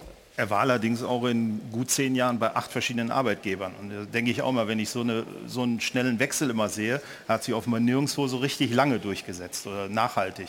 Aus Düsseldorf hat man immer gehört, ein hervorragender äh, Fachmann. Er hat ja auch als Lehrgangsbester abgeschlossen, den Trainerlehrgang. Aber er kriegt es irgendwie nie an die Mannschaft gebracht. Aber offenbar hat er jetzt hier das erste Gespür für die Truppe, fürs, äh, fürs Revier. Und dann ist es vielleicht auch für ihn eine ganz große Chance, jetzt äh, dieses Makel loszuwerden. Gerald, warum will Mike eigentlich nicht die erste Reihe? Was ist das, was ihn daran stört? So dieses äh, jeden Tag eine PK geben und die ganze öffentliche Thematik oder weil dass er als Cheftrainer mit einer Mannschaft offensichtlich hervorragend arbeiten kann, hat man ja dann gesehen mit dem Aufstieg. Wa wa- warum will er nicht? Ich glaube, ähm, Oder wollte er nicht? Mike hat sich einfach irgendwann mal ähm, sich seinen Gedanken gemacht, sagen, ey Trainer, erster Stelle will ich nicht mehr machen, will ich nicht mehr machen. Und das hat jetzt mit dem Aufstieg nichts zu tun, sondern es war vorher die Entscheidung schon getroffen, für sich zu sagen, ich will, sein Spruch war, ich will Hermann Gerland Schalke werden. Er will einfach für die Jungspieler da sein, er will mit den Jungspielern reden, er will seine Erfahrung an den Jungspieler geben. Und als wir dann diese Entscheidung getroffen haben, zu dem Trainer zu wechseln und wir uns gefragt haben, wer passt jetzt dazu, war der Kampf mit Mike zu reden. Und Mike war der, Mike wollte es nicht. Und, aber zum Schluss haben wir ihn auch dazu bewegt, er hat es dann gemacht, wir sind damit aufgestiegen. Aber für, ihn, für uns war klar, dass der Bujo, ist Mike, Ja, Bujo ist danach Spitzname. wieder zurückgeht, weil er wollte es nicht. Und das ist seine Entscheidung, die muss man einfach Vielleicht ist respektieren. er einfach auch ein bisschen cleverer, weil er weiß, als Cheftrainer bist du nach zwei, drei Jahren eh wieder Geschichte und ich will aber auf Schalke bleiben, das ist mein Lebensumfeld, das ist mein Leben und äh, Co-Trainer... Er war es ja schon auch. Er, also er Ja, weiß ja, wie eben. es ist. Er weiß, wie es ist, genau. Aber als, als Co-Trainer führst du ja eine Mannschaft auch ein Stück weit anders. Du bist viel näher an der Mannschaft dra- dran. Und ich glaube, bei Mike ist es so, genau das liebt er. Ja. Ne? Mit den Jungs zu reden, zu flachsen, äh, Späße auch mal zu machen und, und ganz anders zu sein als ein Cheftrainer, der da schon ein bisschen mehr Distanz aufbaut und aufbauen muss. Und ich glaube, das ist der, mit der entscheidende Punkt, warum er das nicht möchte. Aber wir brauchen jetzt nicht viel, viel Fantasie, um uns vorstellen zu können, wenn, wenn jetzt sagen wir, mal, die erste Saisonhälfte gespielt ist und Schalke steht unten drin und es läuft nicht und so weiter. Also Ja, dann hast du du und die deine Option. Kollegen, ihr kommt ja spätestens, wir hier auch kommen Ja, auf ihr die ja Idee. gar nicht. Hier, Nein, na, wir, hier wird ja nur, deswegen steht das Phrasenschwein da auch, weil hier nur Stefan. faktenbasiert wir wir kommen ja wird. nur da drauf, weil ihr das schreibt. Ah, ja, okay. Gut, okay. Von Äh, alleine kommen wir da nicht drauf. okay, dann müssen wir da noch mal sprechen. Äh, Nein, aber nee, ist natürlich die- hast du die Option. Ist, ist, doch- diese doch Gefahr gut. nicht da, dass Aber da die dieser Gefahr ist Schatten doch- immer schwebt? Aber die Gefahr ist doch von Anfang an da. Der Gerald eben. hat doch am Anfang der Sendung gesagt, wir wissen, worum es geht gegen den Abstieg. Wir wissen, jeden Spieltag müssen wir dafür kämpfen. Ähm, deswegen, wenn die Situation im halben Jahr so ist, wovon wir ja ausgehen können, dann ist sie so. Aber Sie wissen es ja heute schon. Das ist ja nicht eine neue Situation. Ich glaube, die können sich sehr gut selber einschätzen. Hättest du als Trainer das akzeptiert, dass der Aufstiegstrainer dein Co wird? Das muss er lange überlegen. Also Nein, das kann ich doch nicht einfach so beantworten. Also, äh, weiß ich jetzt nicht. Kann, ich, Heißt nicht kann, nein. kann ich gar nicht beantworten, das weiß ich nicht. das wäre dann auf, auf, die, auf, auf die Situation angekommen, wie ist die, wie ist jetzt die, die, die Beziehung zu diesem äh, Co-Trainer. Aber die meisten Trainer wollen doch Leute immer um sich haben, denen sie hundertprozentig vertrauen. Ja, Ihre eigenen Leute und so weiter. Keine, die schon irgendwie die Drähte Ja, im Verein Aber der Kramer haben. kennt die so. ja eben schon alle. Ja, ja, Diese die ganze kennen sich. Kombo, wie Gerald sagt. Äh, Und von daher, das, äh, und das ist die Chance seines Lebens. Also was Aber soll der denn da Bedingungen stellen, sonst sagen die, dann nehmen doch einen anderen. Nein, um Gottes Willen, das ist ja, das ist ja sicher auch ein Grund. Deshalb, weil er euch kennt. Ja, ist so. so. Das Wichtigste ist ja, dass der Bujo halt sehr eng an Frank ist. Also die tauschen sie aus. Die, sind, Und die vertrauen sich, die oder? vertrauen sich. Und das ist ja das, was wir wollen. Wir wollen einfach, ähm, da ist ein Cheftrainer, der auch seinen Kurs vertraut. Und er weiß, wenn Bujo jetzt in der Mannschaft anhört, ah, der Bujo kommt und erzählt mir, Bujo ist ja nicht da, um es Man kennt Geschichten, dass ein Co-Trainer versucht, einige auch zu sehen, sagen, ich will den Cheftrainer, aber nur, ey, Bujo ist nicht so. Bujo hat seinen Platz gefunden und dafür dient er und er versucht einfach dem Frank das Möglichste zu geben, dass wir erfolgreich werden. Es macht ja auch keinen Sinn im Endeffekt. Äh, normalerweise, er hätte ja Cheftrainer werden können. Wieso soll er jetzt äh, auf den Posten schielen, den er gar nicht haben wollte? Es macht Frage, ja gar keinen Sinn normalerweise. Verstehst? Weil er hätte er hätte es ja machen Aber es können. kann ja eine Situation entstehen, wo man ihn wieder das bitten ist was muss. Ja. Das ist was Die, anderes. die Frage, die ich mir eher stelle, ist, wenn, wenn da jetzt mal wirklich so eine, so eine Krisensituation eintritt, was ja durchaus sein kann, ähm, wie verhält sich das, was die Autoritäten angeht? Wie wird er wahrgenommen von der Mannschaft? Hat er da entsprechendes Standing und Auftreten, Kramer meine ich jetzt? Oder wenden die sich dann alle an Büskens oder Asamoah? Ne? Wie tritt er da auf? Und äh, ist das vielleicht eine Sache, die zum Problem dann werden Aber sie könnte? haben natürlich auch wieder viele Wechsel in der Mannschaft. Es sind ja viele Spieler ja. dabei, die waren letztes Jahr gar nicht dabei. Also von daher, äh, durch diesen Wechsel äh, kommt auch äh, der Trainer natürlich wieder anders an, weil die ja gar nicht letztes Jahr da waren. Ja, aber Sie sehen ja auch, da sind zwei, drei Leute so eng an der Mannschaft, das ist ja schon eher untypisch, äh, dass sie äh, auch immer wieder andere ansurfen können, wenn sie Probleme oder lästern wollen. Kommt alles vor in so einem Gebilde in der Mannschaft. Das ist die Frage, ob dann Kramer halt auch auf den Tisch schauen kann. Ja, dass, sagen, dass ein Trainer nicht alles abdecken kann. Dass ein Asa jetzt mit einem Spieler X mal redet, ist ja normal. Man hört ja in der Mannschaft rein, so, ey, wie ist der Mannschaft? Dann hast du eine Sitzung mit dem Trainer, dann gibst du Sachen preis. Klar werde ich jetzt nicht geheim sagen, was ein Spieler mir erzählt, den Trainer geben, was er nicht will. Aber man hört in der Mannschaft rein, so, ey, Frank, vielleicht setzt mal da an. Und es ist eine Hilfestellung. Am Ende muss er entscheiden, wie er da vorgeht. Ist eine Hilfestellung, die ich hole, oder wie der Rufen jetzt mit dem Gespräch will, sagen, ey, pass auf, der Spieler X hin und her, vielleicht hat der Familie Probleme, dass du den Spieler mal rausnimmst. Das sind Sachen, die wir dann halt aus der Mannschaft hören. Das kriegt ein Trainer nicht alles mit. Und deswegen sind wir einfach eine Hilfestellung für den Trainer. Ist das deine Rolle als, als Teammanager auch, sozusagen nah dran zu sein an der Mannschaft und gleichzeitig zu lernen von Ruven Schröder? Du machst jetzt, glaube ich, auch diesen, diesen äh, DFB-Kurs, ja. DFB-Manager-Kurs äh, und willst dich da auch weiterentwickeln in die Richtung. Aber deine jetzige Rolle ist, ist dieses Bindeglied zwischen Mannschaft und Management? Oder Das wie ist- würdest du es sagen? Ja. Das ist es ja, dass du Teil dieser Team bist. Du bist einfach in der Mannschaft, hörst in der Mannschaft rein, versuchst aber auch organisatorisch mit meinem Teammanager alles zu klären. Und äh, wichtig ist einfach nur, dass du einfach das Gefühl bekommst und niemand sagt, ey, pass auf Frank, lass uns so machen. Du bringst Ideen rein, Teamwork, was können wir machen, was man auch die Jungs auch auf den Trab bringt. Und das sind so Sachen, die ich dann halt mache und auch, auch die enge Kommunikation mit Ruben habe und dann auch mit Frank. Hochinteressantes Projekt auf Schalke.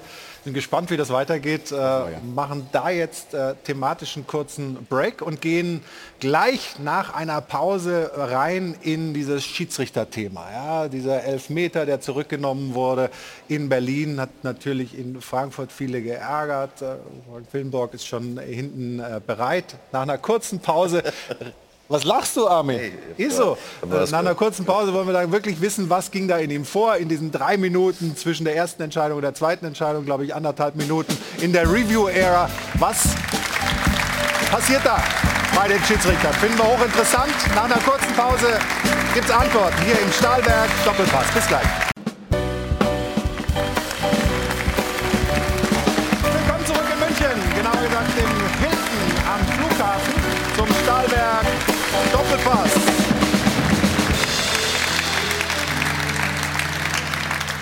Schön, dass Sie alle dabei sind beim heutigen Doppelpass hier aus München. Ich habe es Ihnen vorhin gesagt, wir haben eine neue Rubrik. Frag doch mal den Schiri. Da fragen wir doch mal den Schiri. Wird präsentiert von Das Örtliche. Ohne Schiris fehlt uns was. Und der Schiri, den wir fragen, ist Frank Willenborg, den wir ganz herzlich begrüßen. Schönen guten Morgen, ja, schönen guten Tag, es ist gerade 12 Uhr. Hallo in die Runde. Danke, dass Sie sich zur Verfügung stellen. Wie war das gestern nach dem Spiel? Viel Traffic auf dem Handy, viel Gespräche, viel Diskussion? Ja, das war, da war schon viel los. Also ähm, das war schon, also das war schon nicht normal die Situation, sondern das war halt eine ganz entscheidende Situation, die es dann am Ende zu klären gab und wo es durchaus äh, konträre Meinungen gibt. Und das wollen wir jetzt alles in Ruhe aufdröseln hier mit der Runde und mit Ihnen. Schauen zunächst mal auf die Situation, um die es geht. Sebastian Bernsdorf hat das nochmal zusammengefasst.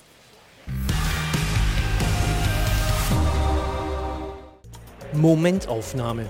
Die Hand des Torhüters am Sprunggelenk des Stürmers. Ein Bundesligaspiel reduziert auf einen Augenblick. Für den Schiedsrichter klare Sache. Er pfeift Elfmeter im Berliner Olympiastadion gegen die Hertha für Frankfurt in der 89. Minute beim Stand von 1 zu 1. Frank Willenborg will den Strafstoß ausführen lassen. Doch dann meldet sich Videoschiedsrichter Markus Schmidt. Mensch, schau dir das Ganze doch noch mal an. Und Willenborg begibt sich zum Monitor und schaut. Und schaut und schaut und schaut in Dauerschleife über ein Dutzend Mal.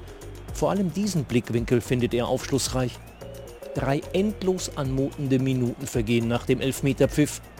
Die Spannung steigt. Und dann kein Strafstoß. Frank Willenborg revidiert seine Entscheidung. Erleichterung auf der einen Seite, Unverständnis auf der anderen. Doch in diesem Fall interessiert uns vor allem die Gefühlswelt des Unparteiischen. Wie haben Sie diese drei Minuten erlebt, Herr Willenborg?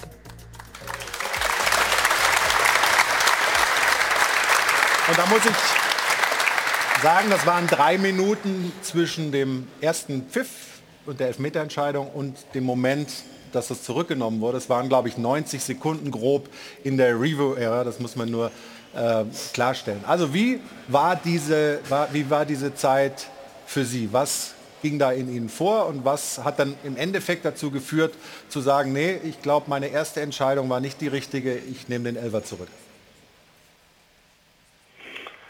Also meine Platzwahrnehmung war ja, dass, ähm, dass der Torwart den Fuß wegzieht vom Stürmer. Und da hat äh, der Videoschiedsrichter oder Videoassistent hat äh, dann äh, mir mitgeteilt, dass ein Wegziehen so nicht zu sehen ist. Und äh, das hat mich dazu bewogen, dann rauszugehen, um sich diese Entscheidung äh, nochmal genauer anzuschauen.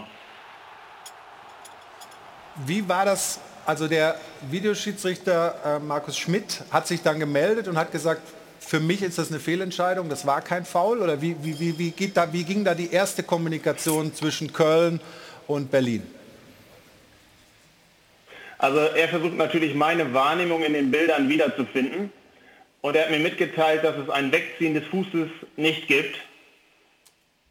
Und dann äh, bin ich angehalten, rauszugehen, um sich das nochmal anzuschauen. Denn dann ergibt sich äh, eine ganz neue Faktenlage und dann möchte ich äh, das auch nochmal ganz neu bewerten. Ist das denn dann auch nochmal eine andere Situation? 89. Minute, es steht unentschieden. Das ist also mutmaßlich eine wirklich spielentscheidende Situation. Wir haben ein volles Stadion, es geht um was. Ähm, was macht das dann mit dem Schiedsrichter und in dem Fall mit Ihnen? da dann die richtige Entscheidung zu treffen. Und so einfach ist es ja auch nicht, seine ursprüngliche Wahrnehmung dann selbst zu overrulen. Ja, also natürlich ist das eine enorme Drucksituation, kann man sich gut vorstellen. Ähm, aber für mich gilt dann auch cool zu bleiben. Also alle Emotionen auszuschalten. Heißt, alle Dinge, die auf dem Platz passieren, die Spieler kommen zu mir, sprechen mit mir. Ähm, ähm, ja, auch der Ärger, dass man wahrscheinlich eine Fehlentscheidung getroffen hat, muss man ausblenden. Und letztendlich muss ich versuchen, äh, oder es muss mir gelingen, im Sinne des Fußballs die, die richtige Entscheidung dazu treffen.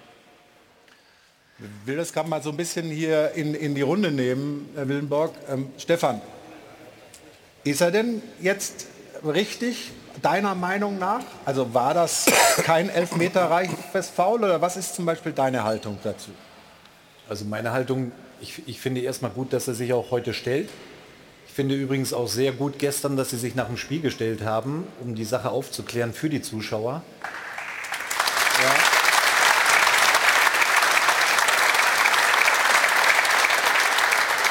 Denn in der Vergangenheit, das wissen wir oft, wir hatten Spielszenen, wo die Schiedsrichter sich nicht gestellt haben. Das haben sie äh, richtig gut gemacht. In dieser Szene liegt der Schiedsrichter vollkommen richtig. Also es war ja kein Wegziehen des Fußes, sondern ein Wischen. Und wenn das reichen soll für einen Elfmeter, also ich bin da total zu 100 Prozent bei dem Schiedsrichter, dass dann im Nachhinein die richtige Entscheidung getroffen hat. Andere Ansichten oder sind wir uns da irgendwie einig? Bei mir kommt irgendwie ein bisschen immer noch das Gefühl mit durch, dass es hier wirklich um die Spielminute geht also und, und um den Spielstand. Und ich frage mich, darf das entscheidend sein bei so einer Geschichte? Also wenn es 3-1 steht, dann schauen wir es uns nicht mehr an, dann ist es ja auch völlig wurscht. Oder wenn es in der 20. passiert. Aber nur weil es jetzt die letzte Minute 1-1, der Kessel kocht, dann zu sagen, ja, dann machen wir vier Minuten Videobeweis. äh, Das ist für mich in dem Moment. Hast du ihn so verstanden? Nee, aber nicht so direkt. Aber ich habe schon das Gefühl, dass er wusste, in dem Moment steht so viel auf dem Spiel bei der Entscheidung. Deshalb muss sie 200-prozentig sitzen. Ja, aber dafür haben wir doch einen Video Assistant eingeführt, oder? Damit Ja. es fairer und gerechter wird. Ähm, ist nach wie vor. Aber ich, ich finde, wie oft haben wir gemeckert, wenn der Schiedsrichter dann nicht rausgegangen ist und sich es angeguckt hat, weil er so arrogant, so überzeugt, was auch immer war. Und hier ist es halt der Fall, dass er rausgeschickt wird und er auch so clever ist, rauszugehen.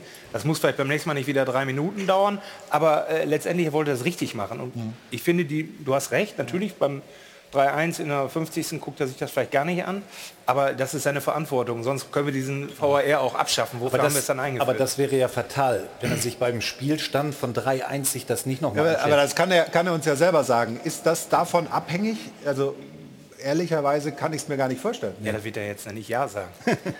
Vielleicht. Dann war es vielleicht Also die letzte Spiel- Schiedsrichterschalte. Die, die, Spielminute, die Spielminute ist nicht entscheidend. Also äh, ein 1 zu 0 in der dritten Minute durch einen Strafstoß ist natürlich genauso richtungsweisend wie kurz vor Schluss. Wobei sicher richtig ist, dass kurz vor Schluss die Mannschaft nicht mehr reagieren kann, die andere Mannschaft. Also zumindest nicht die Zeit hat. Aber äh, in der dritten Minute oder in der fünften Minute macht da bei mir keinen Unterschied. Aber die Drucksituation ist auch eine andere, wenn es in der 89. ist oder vorher. Da entscheidet man vielleicht ein bisschen fahrlässiger in Anführungszeichen, schneller. Das meine ich. Äh, Würde ich jetzt nicht sagen. Also, das, ähm, also wir sind schon so professionell, was das angeht. Also das meine ich auch damit mit cool bleiben. Also dass man wirklich äh, kühlen Kopf bewahrt, Emotionen ausschaltet und nicht über Szenen hinweggeht. Warum hat es... Also man guckt sich die Bilder an. Das hat, das, Entschuldigung. das hat jetzt 90 Sekunden gedauert. Übrigens, äh, die Durchschnittszeit eines Reviews äh, beträgt 74 Sekunden. Da bin ich 16 Sekunden drüber, okay, das lasse ich mir gefallen. Ja, also... Aber ähm,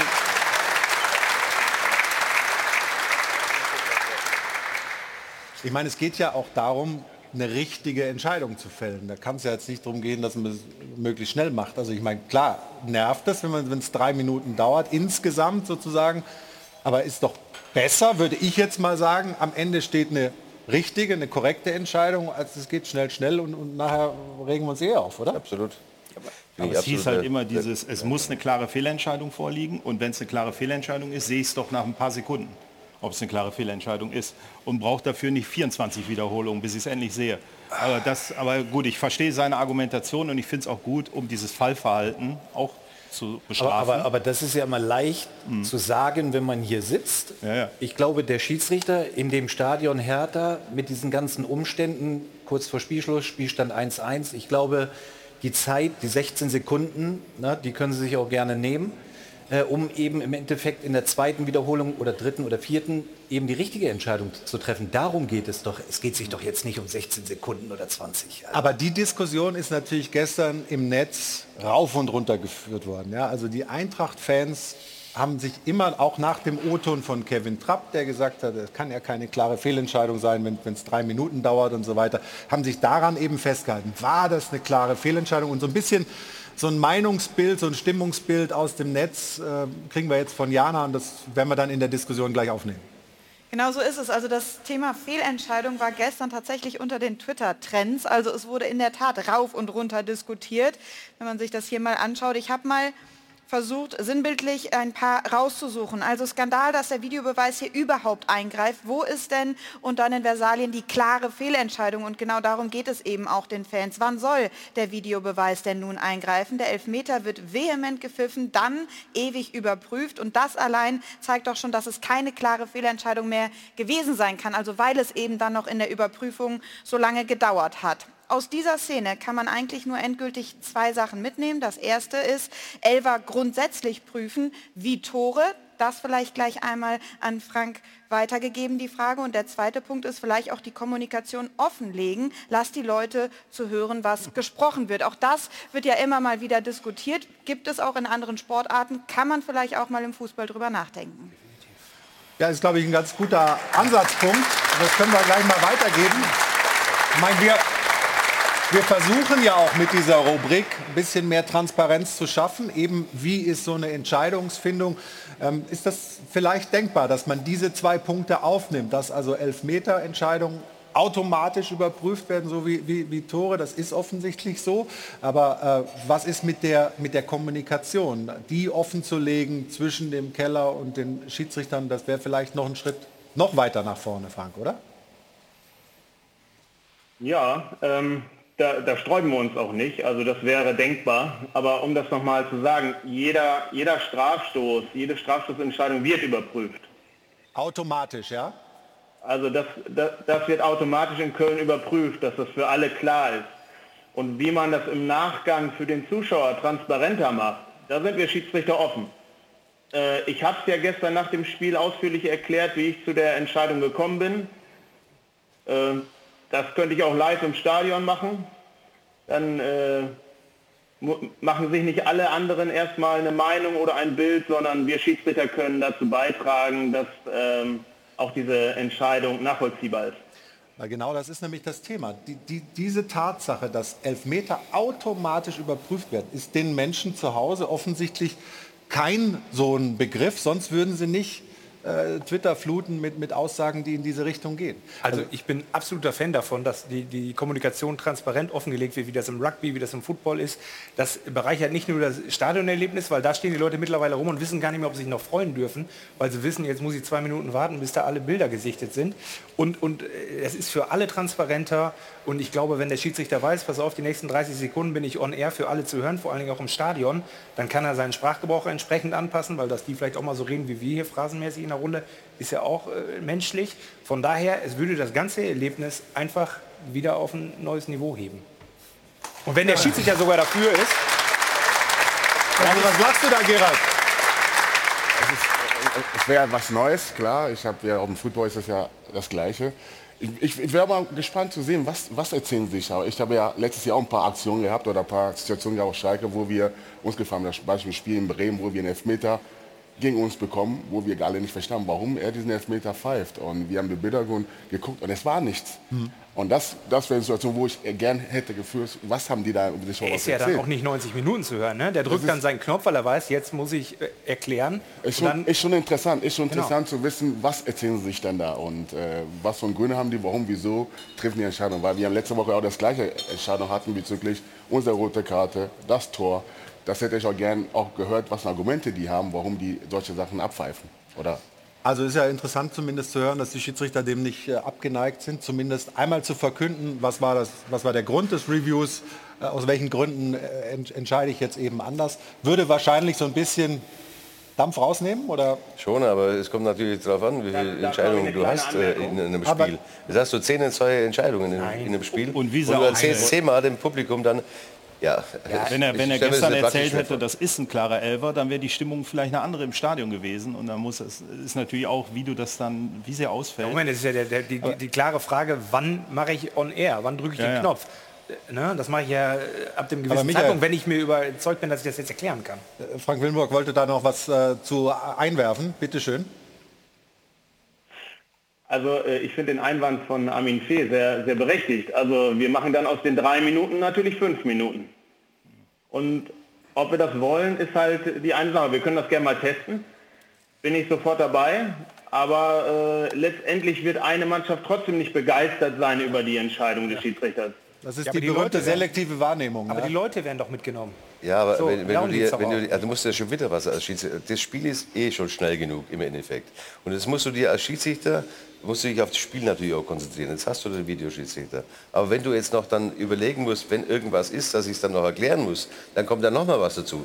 Ich weiß nicht, ob das dem Schiedsrichter dann auf Dauer hilft, ja? wenn er an tausend Dinge denken muss im Spiel und dann noch erklären muss. Aber, aber. Stefan hat ja Ähm, völlig zu Recht gesagt, äh, Frank Willenborg hat sich gestern bei den Kollegen nach dem Spiel am Mikrofon gestellt, Das ist so, nach macht dem das Spiel. heute. Und ich Das finde, ist das okay. ist schon mal ein Riesenschritt Das- genau. in Richtung Transparenz. Das gefällt mir sehr, sehr gut. Das ist gut, ja. Aber während des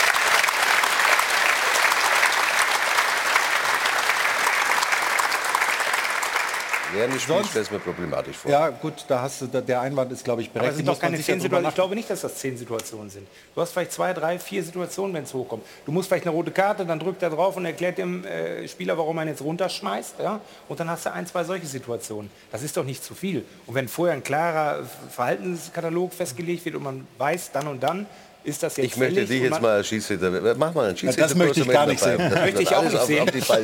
Möchte ich auch nicht sehen. Aber weiß ich- nicht, für welchen Verein du dann immer Aber wir wollen das Spiel doch transparenter machen. Wir wollen doch, die, die Leute stehen da wie die Bedepperten teilweise im Stadion.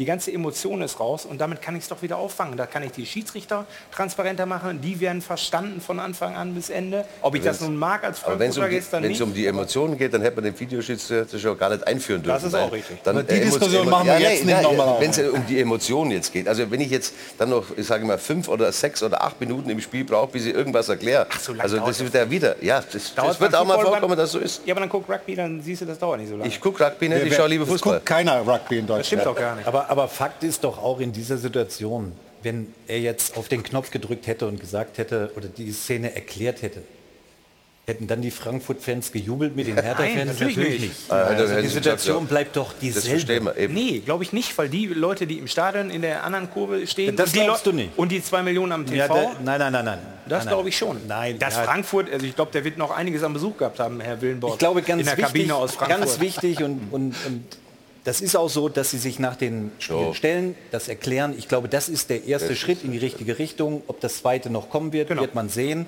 Aber die Frankfurter, um das abzuschließen, hätten nicht gejubelt. Sicher Ja, nicht. nein, natürlich nicht. Und die Mannschaften könnten ja vom vierten Offiziellen zum Beispiel, wenn du sagst, in Köln hätte der gerne mal gewusst, was da eigentlich los ist. Ja, der sagt ja aber auch nicht viel. Nee, der, der, der nicht passt viel. nur mal auf, Ja, dass ja. er nicht über die Linie tretet. Aber äh, Also euch mal es- zu sagen, was da los Es ist. franzt jetzt so ein bisschen aus. Äh, Wir, wir, wir haben lauter Nebenthemen. Ich finde auf jeden Fall toll, dass sich Frank Willenborg da bei uns äh, gestellt hat. Gab es denn aus dem DFB-Schiedsrichterwesen schon eine Rückmeldung hinterher? War man happy über äh, die Art und Weise, wie Sie das gehandelt haben? Ja, also äh, es gab positive Rückmeldungen. Also der Elfmeter, so wie er entschieden wurde, sollte nicht stehen bleiben. Also wir nennen das in der Fachsprache auch Sheep Penalty. Und ähm, ja, dass der letztendlich das Spiel entscheidet, das will keiner. Was war das? Ein Cheat-Penalty? Also ein, ein, ein, ein Mogel-Elver? Oder was? Cheap, billig, Ach, billig. cheap, cheap, cheap. Gestern war mal irgendwie von einem Gurkenelver die Rede. War das, war das die wirkliche Wortwahl gegenüber Kevin Trapp? Also was auf dem Platz gesprochen wird, das äh, wird nicht im Studio weiter erzählt. Zeit jetzt für ihn. Okay. Wir, wir danken äh, Frank Willenborg für die Zeit. Ähm, war sehr, sehr interessant und ähm, zum ersten Mal war das bei uns in der Sendung unsere neue Rubrik. Wir grüßen und sagen Dankeschön für Wir fragen doch mal den Schiedsrichter. Sehr gerne. Da fragen wir doch mal den Schiri. Wurde präsentiert von Das Örtliche. Ohne Ö fehlt dir was. Aber dann bleiben wir noch mal bei dem Spiel und reden ein bisschen über den Sport. Stefan, 1-1, die Hertha holt einen Punkt Frankfurt. Wie siehst du da die Situation? Wir haben jetzt noch Supercup gespielt, europäischen Supercup unter der Woche. Bisher läuft das noch nicht so hundertprozentig. Ähm, schwieriger Start, könnte längerfristige Auswirkungen haben oder siehst du sie eigentlich gut aufgestellt? Ja, vielleicht kann das langfristig sein, wenn die hohen Belastungen kommen mit der Champions League, die permanent englischen Wochen, das kann schon zur Belastung werden. Sie sind ja letztes Jahr auch nicht gut in die Saison gestartet. Ich glaube, da liegt auch eine gewisse Angst jetzt bei den Frankfurtern. Gegen Bayern, okay, 6-1 verloren, darf dir eigentlich zu Hause auch nicht passieren im Eröffnungsspiel. Und gestern Punkt äh, bei der Hertha. Kann man mit leben, aber eigentlich haben sie drei eingerechnet. Also ist sehr holprig für die Frankfurter gerade, ja. Kostic sportlich zu verkraften oder nicht eigentlich? Schwierig, weil er natürlich ein unheimlich wichtiger äh, Spieler war. Ja. Auch Hinteregger war ein unheimlich wichtiger Spieler von der Mentalität her. Die eins zu eins zu ersetzen, ist äh, fast nicht machbar. Vor allem Kostic ist nicht machbar. Ich glaube, dass er aufgrund dessen vielleicht auch äh, System umstellt. Ja, kann durchaus sein, weil Kostic natürlich unheimlich gut funktioniert hat in der Dreierkette, er davor Mhm. auf links. Also jetzt ich glaube, spielt er, ja. Genau, ich glaube aber, dass er, dass er eventuell das System äh, umstellt. Aber ansonsten ist die Mannschaft relativ ausgewogen. Sie haben auch äh, äh, für die Champions League natürlich mit dieser Belastung haben sie auch äh, äh, Mannschaft, glaube ich, wo sie auch wechseln können. Und, und dementsprechend glaube ich, dass die Eintracht ganz gut aufgestellt ist. Ist das denn irgendeine andere Belastung? Wenn ihr im letztes Jahr Europa League gespielt habt, der Unterschied ist, ihr spielt jetzt Dienstag, Mittwoch oder Ja, letzte sie Saison sind, Donnerstag? Sie sind in der Liga Elfter geworden, darf man auch nicht vergessen. Ja, ja. Aber es ist jetzt das zweite Jahr wirklich international so unterwegs. Eigentlich gilt das als Alibi? Nein. Also ich hatte ein bisschen Bauchschmerzen nach dem Spiel im Supercup äh, in Helsinki, äh, dass Glasner gesagt hat in der PK, die Spielansetzung finde ich nicht gut, weil wir müssen jetzt am Samstag schon wieder spielen. Ja, ist ja normal. Also wenn er dort spielen will, dann wird das in den nächsten Wochen äh, permanent auf ihn zukommen. Also da habe ich ein bisschen mit dem Kopf geschüttelt, muss ich Mhm. sagen. Wir, wir gucken mal rein in äh, das Spiel. Die Frankfurter waren erstmal nicht so, nicht so richtig da. Äh, wir sehen hier hinten ähm, so ein bisschen die, die, die Frustration. Aber guck mal in die Szene. Das war ja äh, kurz nach Spielbeginn. Stefan, das Defensivverhalten sieht da nicht gerade so richtig hochmotiviert aus. Ja? Nö, das sieht eher aus wie im Freundschaftsspiel, wie der ein Dicker dahin geht. Vielleicht können wir das nochmal von Anfang an ziehen. Machen wir gleich. Oder wir lassen sie erstmal die kurz laufen. durchlaufen, Ja. gut, da sind sie jetzt in Überzahl, aber nicht zugeordnet. Also du musst da schon an den Mann ran. Ja? Also dass du das mit verhinderst. Und das haben sie nicht getan. Ähm, aber viel wichtiger war, ist am Anfang, wie gesagt, dieser, dieser Laufweg von Diga. Da hat man eben gesehen, da gehst Komm du halt mal. mit höchstem Tempo hin, ne? oder? Ja, das ist eine Überzahl. Aber also bist ja nur abgesichert außen, darfst du nicht flanken lassen. Nein, aber Der Ballverlust also erstmal ist der natürlich Ballverlust, bitter. Aber jetzt, schau mal. Also es ist nicht Vollsprint. Ja? Ja, wenn beide ich, nicht, Wenn aber- ich den Ball erobern will, dann gehe ich da mit Vollsprint hin. Ja, aber auch der Stürmer, der ist ja auch nicht, der ist ja ganz langsam hingelaufen, aber dachte. Von daher hat der, hat der Abwehrspieler gemeint, der kann jetzt auch langsam laufen vielleicht. Was wird zu deiner Mannschaft im, im, im, im, im, in dem...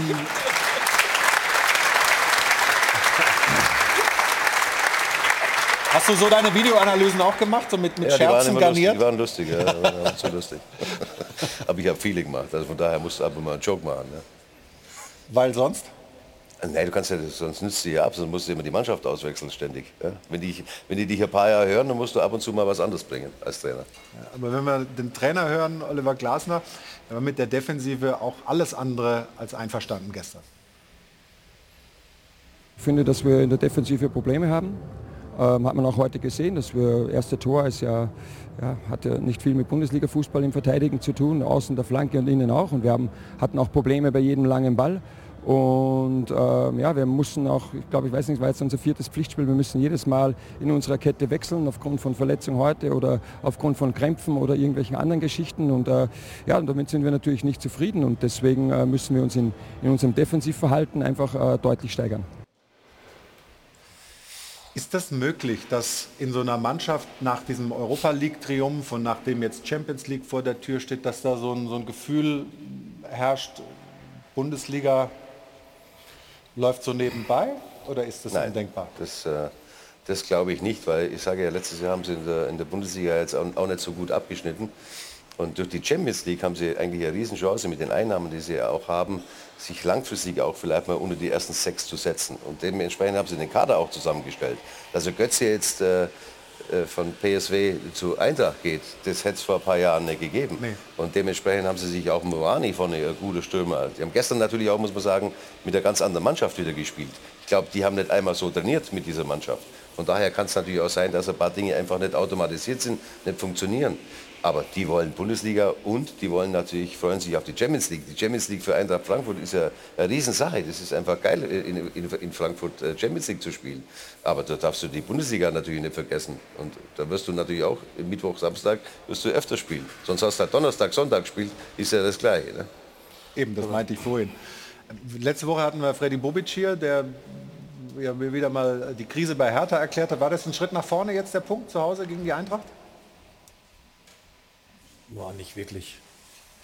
Nicht wirklich, obwohl Frankfurt natürlich auch nicht einfach zu spielen ist, muss man dazu sagen. Also zumindest haben sie das Spiel nicht verloren. Ich glaube, daraus müssen sie jetzt schöpfen und dann in die nächsten Spiele reingehen. Ich glaube, Freddy hat es ja auch letzte Woche gesagt, die wissen schon, worauf es ankommt. Genauso wie für Schalke 04 von Anfang an wirklich auch gegen den Abstieg.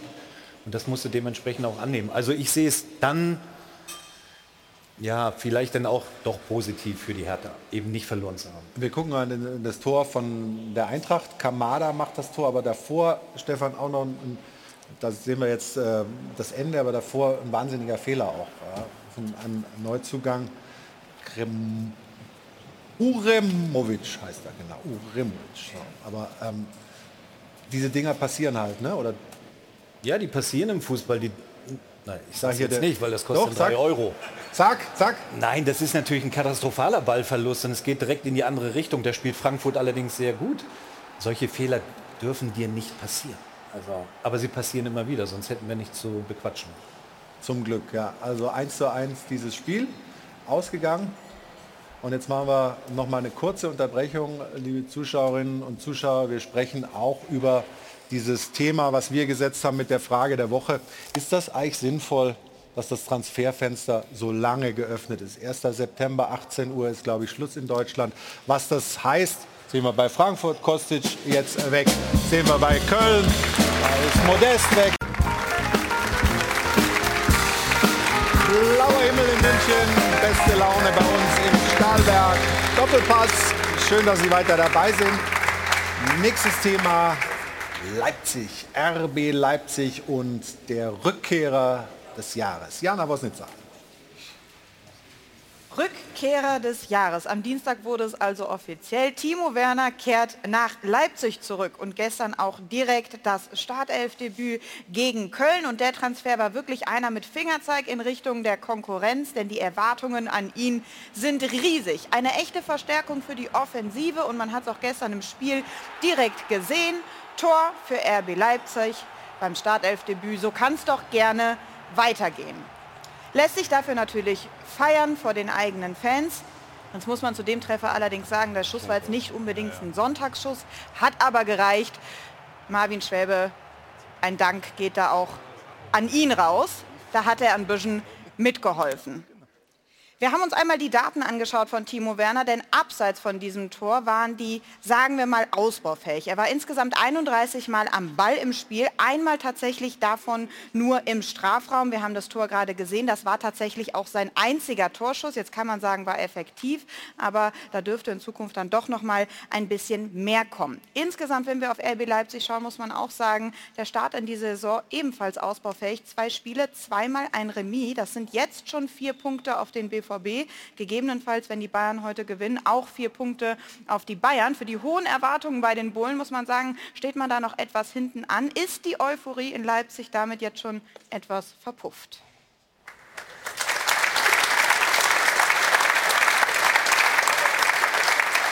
Ja, Stefan, vier Punkte schon weg.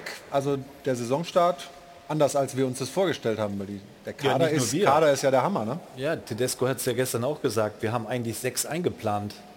So, gegen Stuttgart und jetzt zu Hause äh, gegen Köln. Das sind natürlich vier Punkte. Ich gehe mal davon aus, dass Bayern heute gewinnt. Und dann sind das vier Punkte nach zwei Spieltagen. Viele Bayern-Fans hier im Publikum. Ja, und dann sind das vier Punkte nach zwei Spieltagen. Das hat sich so Leipzig mit Sicherheit nicht vorgestellt. Und sie spielen ja auch noch nicht so, wie sie es normal können. Das muss man dazu sagen. Timo Werner ähm, Gewinnt zurück. für die Bundesliga. Ja? Ja. Und für Absolut. ihn persönlich wahrscheinlich auch mit Blick auf die WM. Und natürlich auch für Leipzig. Also ich finde schon, das ist so eine Personalie, worauf sich die Bundesliga freuen kann. Und es macht ja auch Sinn und es ist ja auch logisch. Hat wenig gespielt, ich glaube nur 15 Starteinsätze letztes Jahr bei Chelsea. Die WM steht vor der Tür. Was will er? Er will zur WM als Stammspieler und dafür braucht er Spiele. Und die kriegt er wahrscheinlich in Leipzig und nicht in England. Von daher war es absolut die richtige Entscheidung. Und passt der in dieses Tedesco-System? Ja, da passt er, passt er mit Sicherheit rein. Wobei vorne sind sie sowieso gut besetzt äh, Ja, mit aus meiner Sicht. und Da haben Silva und wen sie da sonst noch haben, ne? Saboslai und was, also haben sie wirklich äh, richtig äh, gute Spieler. Äh, sie haben sich immer weiterentwickelt. Wo sie sich nicht weiterentwickelt haben, ist in der Innenverteidigung, muss man ganz klar sagen. Also sie haben vor Jahren mal richtig geile Innenverteidigung gehabt mit Aubameyang und mit Konate. Und äh, da sehe ich sie eigentlich, da haben sie eigentlich Schwächen. Ich, ich sag vorne, hättest du, glaube ich, mit der aktuellen Mannschaft ausspielen können. Wenn du Werner kriegen kannst, musst du natürlich nehmen, ja, ist klar. Aber ich glaube, hinten sind sie schwächer geworden, äh, aus meiner Sicht. Und das ist ja etwas, was natürlich nicht ganz unwichtig ist, dass man hinten auch gut steht. Und, und dementsprechend äh, haben sie sich da nicht verbessert gegenüber den letzten Jahren, sondern eher verschlechtert aus meiner Sicht. Können wir mal auf das 1 zu 1 schauen, auf das äh, Tor von Dietz mit seinem ersten Bundesliga-Treffer für die Kölner. Vielleicht auch ein Beleg für das, was du, Armin, da gesagt hast.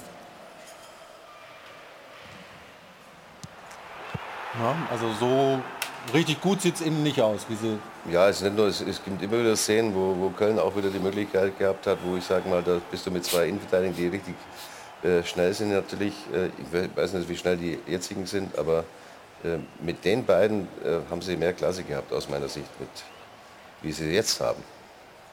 Und das ist, es spielt auch dazu, wenn du natürlich so offensiv ausgerichtet bist, und das ist eine richtig geile Mannschaft, muss man sagen, dann bist du natürlich froh, wenn du hinten auch Spieler hast, die eins gegen eins spielen können. Ja? Weil dann hast du natürlich auch die Sicherheit, wenn du ständig im Ballbesitz bist auch. Ja? Hat sich ja mehr dahin entwickelt, dass sie mehr Ballbesitz haben. Früher haben sie mehr umgeschaltet.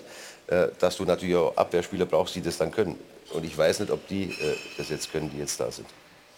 muss man also noch was machen in dem ich Transferfenster. nicht, Die haben ja weiß fast ich noch nicht. nicht. Vielleicht schätze ich sie auch falsch ein. Also auf jeden Fall ist natürlich RB trotzdem äh, potenziell unglaublich stark, gar keine Frage. Wobei, dass Köln da einen Punkt mitnimmt, Stefan, also nicht schlecht. Also vor, Ja, wenn man es ja- mal von der Kölner ja Seite nicht aus betrachtet. ne? Nee, nee. Also es war nicht unverdient. Die haben sich das schon erspielt und auch ein Stück weit erkämpft. Also ähm, ja, das wurmt natürlich und logischerweise Leipzig. Aber die Kölner, wenn sie da in Leipzig einen Punkt klauen, wunderbare Heimfahrt. Hat Leipzig natürlich auch lang zu zehnt gespielt. Ja. Können wir uns die Szene vielleicht auch noch mal anschauen von Schoboschlei. Gerhard, würde mich interessieren, was, was du davon hältst. Ähm, da gibt es ein langes, langes Ziehen am Trikot von Florian Kainz und dann geht der Arm, der Ellenbogen raus. Man sieht es gleich in der, in der nahen Einstellung ein bisschen besser. Gibt direkt rot. Gerald, was meinst du? Ja, also klar, wenn die Bewegung, muss mir mal angucken. Guck noch mal. Ich war auch eher ein Spieler, der mit allen Sachen gearbeitet hat. Und ähm, es ist, man kann es geben, aber ich finde es zu hart. Ich finde es zu hart. Es wäre mir zu hart. Wie findest du die Flugeinlage von Keins nach? Da habe ich gar nicht drauf geguckt, aber ich finde es einfach, ich find's einfach zu hart. Ja, ich glaube, das war auch ein bisschen Ja. too much, aber der Arm, der Ellbogen gehört da einfach nicht hin. Das ist der Punkt. Also wenn du als, Mach du? Wenn du als Stürmer den, bei Abdecken machst du automatisch deine Arme so. Ich Das nervt jetzt- ja auch einer, wenn dir vorher ja einer nicht so, fast das dass Trikot jetzt auszieht, oder? Absicht jetzt Ja, extra den, dann gibt es ja gibt den einen richtig. Deswegen ist für mich halt einfach äh, überzogen. überzogen. Dunkelgelb hätte es gegeben. Also gibt, gibt Zuspruch hier, aber Ich bin bei dir. Wenn wir die Szene jetzt noch mal anschauen und auf den vierten Offiziellen achten, der gibt das Zeichen. Rote Karte. Nein, von Anfang bitte noch mal. Ja, kommt gleich. Und dann wird er noch bestätigt mit dem Kopfnicken. Sehen wir gleich. Okay, Weil der hat eigentlich die Situation beurteilt und dem Schiedsrichter zugerufen, rote Karte. Jetzt kommst du mal von Anfang an. Den vierten Offiziellen sehen wir so fast an der Mittellinie, hinten. Ja. So. Wunderbar. So, jetzt gibt er das Geht Zeichen, jetzt geht er schon ran, jetzt gibt er ihnen das Kommando und nickt noch. Er hat auch auf sein, auch auf Richtige sein, Entscheidung. auf sein äh, Funkgerät gedrückt. Irgendwie wahrscheinlich hat er was gesagt, rot Natürlich hat er, hat ja, er ja. ihm das gesagt. Natürlich hat er ihm das gesagt. Aber ich bin bei dir. Es ist zu hart. Also ja, mehr gibt es dazu nicht zu sagen. Armin, du? Also du machst die Bewegung, die machst du. Aber er macht die Bewegung.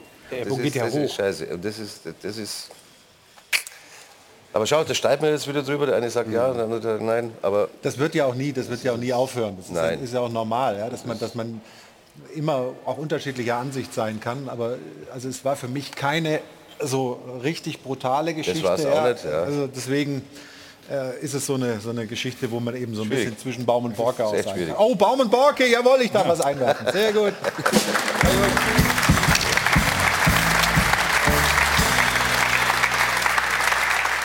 Dann kommen wir mal langsam Richtung äh, Transfer. Ist das eigentlich für euch gut, dass es noch so lange offen ist, das Fenster, oder ist es eher schwierig für die Vereine, die keine Kohle haben? Ich habe das Gefühl, für die, die, die mehr zur Verfügung haben, ist es ein bisschen einfacher. Also wenn ich jetzt die Situation beobachte, wie es bei uns sieht, ist sehr gut. Ja? Weil wir noch ein, zwei, ein Spieler noch Spieler loswerden wollen und daher haben wir noch eine Chance, Spieler loszuwerden. Aber wenn du dann halt die andere Seite. schon, äh, schon zuwärts zum Problem. Das ist genau die, die Seite, die jetzt gerade anspricht, weil wir ja nur von, von, von den Mannschaften sprechen, die jede Spieler abgeben. Wir haben jetzt Kostic, wir haben Modeste und so weiter und so fort. Aber es gibt natürlich auch Vereine, die sind froh, dass sie dieses Fenster noch haben, um Spieler abzugeben. Und außerdem ist es ja nicht, äh, wir können das ja nicht alleine machen. Also diese, diese Zeit, wir können nicht sagen, wir machen 14 Tage früher Schluss wie alle anderen. Das ist da klar, haben das wir, muss da eine hat die europäische Bundesliga Lösung einen riesen, einen riesen Nachteil. Das Aber- Problem ist doch dabei, dass, dass, die, dass die in Spanien oder Italien ein bisschen äh, später anfangen wie wir. Und das, das kriegen wir dann nicht hin. Aber Das- jetzt hast du wieder das Problem, du hast das Gefühl, alle spielen Mikado, ne, wer sich zuerst bewegt, verliert oder sowas. Es, es ist einfach im Moment, die warten bis zum letzten Moment und dann wird wieder am 1. September hektisch gefaxt.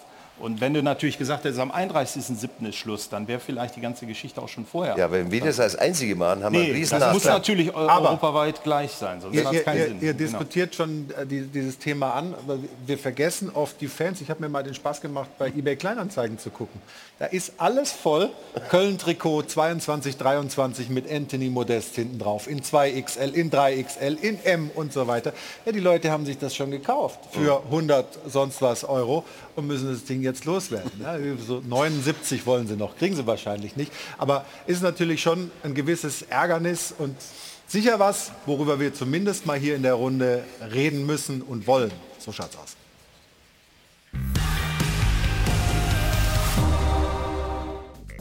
Der Kapitän geht ja eigentlich als letzter von Bord, aber wenn die Transferperiode ewig dauert, geht er auch mal als allererster. Modest hier Kapitän der Kölner im Pokalspiel gegen Regensburg und acht Tage später bestens gelaunter Neuzugang von Borussia Dortmund mit nagelneuem Trikot, neuem Kontostand und neuer Perspektive. Champions League. Dass Modest happy ist, kann man verstehen.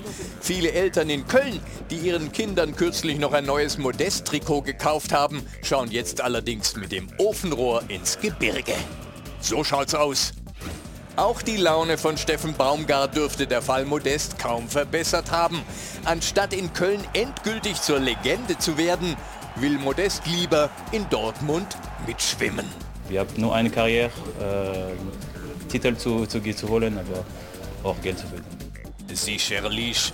Aber dass der Wechsel auch noch kurz vor dem Bundesligaspiel gegen Schalke bekannt wird und die Konzentration stört, bringt Baumgart dann doch auf die Palme. Das tut uns trotzdem weh. Äh, ich sag's nochmal, ich bin über den Ablauf enttäuscht gewesen. So schaut's aus. Das Motto von Timo Werner lautet Chelsea oder Leipzig, Hauptsache Bundesliga. Und wenige Monate vor der WM, Hauptsache Stammspieler. Ich bin ein Spieler, der, der will ja regelmäßig spielen, fast jedes Spiel machen. Doch die Liste der Rückkehrer, die beim zweiten Mal schlechter funktioniert haben, ist ziemlich lang. Und ein Red Bull-Trikot allein verleiht noch keine Flügel. So schaut's aus. Wir spekulieren mal, wie es wäre, wenn das Transferfenster künftig mit dem Bundesliga-Start schließen würde. Also am 1. August, nicht am 1. September. Keine endlosen Spekulationen mehr. Wer geht noch? Wer kommt noch? Und da sind ganz viele Namen. Oh, da ist wieder einer. Spekulation finde ich super. Wer es glaubt, wird selig. Die Fans müssten jedenfalls bei einem früheren Transferschluss ihre frisch gekauften Trikots nicht ständig in die Tonne klopfen. So schaut's aus.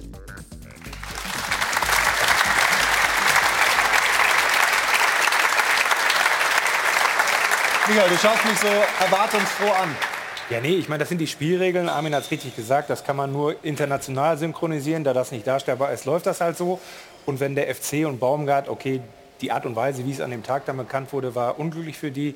Aber, Für uns äh, war es gut. Wir hatten für uns- exklusiv im, im Doppelpass. Für euch war es noch besser. Ähm, aber dann muss man dem Modest halt ein anderes Angebot machen und dann, dann bleibt er auch. Dann hat man früher Ruhe in dem Ding. Also von daher, wir leben alle davon, aber wir ich wehr mich, diskutieren ich wehr darüber. mich so ein bisschen gegen dieses, na ist halt so, können wir eh nichts machen, bleibt halt so. Es wäre es nicht schöner, ja, aber das ist wenn... doch das Business, das ist, das ist ja, das schon, aber, Fußballgeschäft. aber es ist doch romantisch. Also, bin ich der jetzt hier- Einzige, den das nervt? Nein, dass, aber- Dass ich kaufe mir das Kicker-Sonderheft oder das Sportbild-Sonderheft oder so weiter, da habe ich eine Mannschaft drin und von denen sind nachher sechs, äh, muss ich irgendwie kaufst- ausschneiden und zur ja anderen. Mannschaft Du kaufst es ja nicht. Du Du kaufst, ja, die. Redaktion stellt es mir zur Ja, Verfügung. Aber ist das schon mal...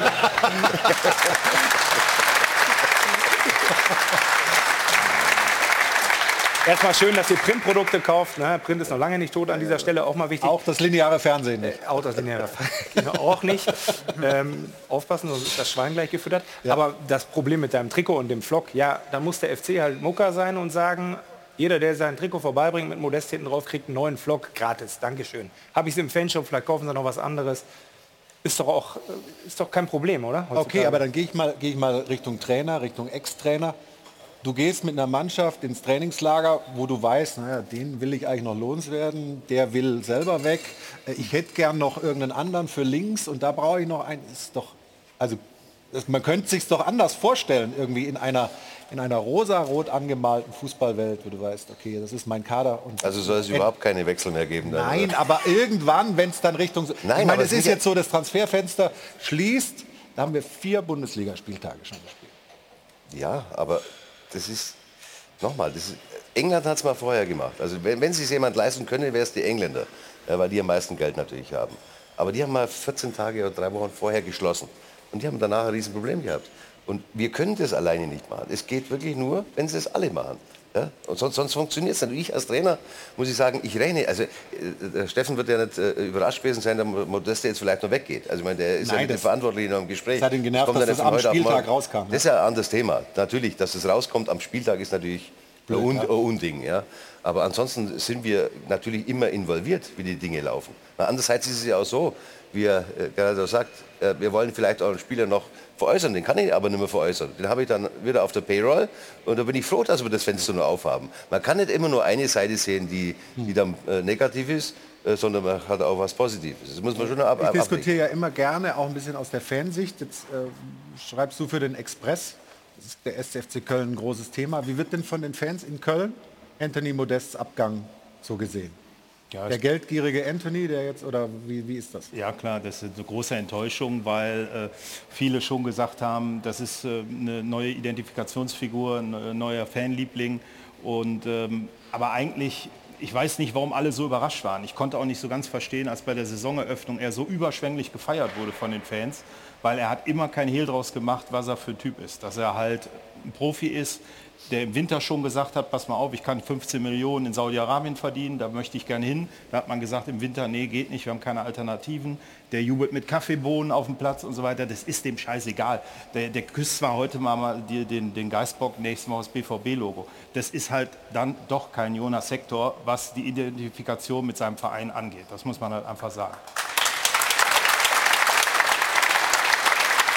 Auf der, auf der anderen Seite muss man der Ehrlichkeit halber natürlich auch sagen, wenn man mit Verantwortlichen beim FC gesprochen hat, haben die immer gesagt, ja, wenn, wenn wir das Gehalt noch von der Uhr kriegen, wenn, wir den, wenn da ein gutes Angebot kommt, dann machen wir auch was. Also so ist es jetzt auch nicht, dass die alles in die Waagschale geworfen haben, um Anthony Modest zu holen. Wie, wie hättest du Man dich denn nicht, also, wenn Ja, das so sagen, man darf nicht vergessen, vor ein paar Jahren, als wir äh, Anthony zurückgeholt haben, Modeste, und er nicht gleich funktioniert hat, hat er, lange, hat er auch gebraucht, ja, eine Zeit lang.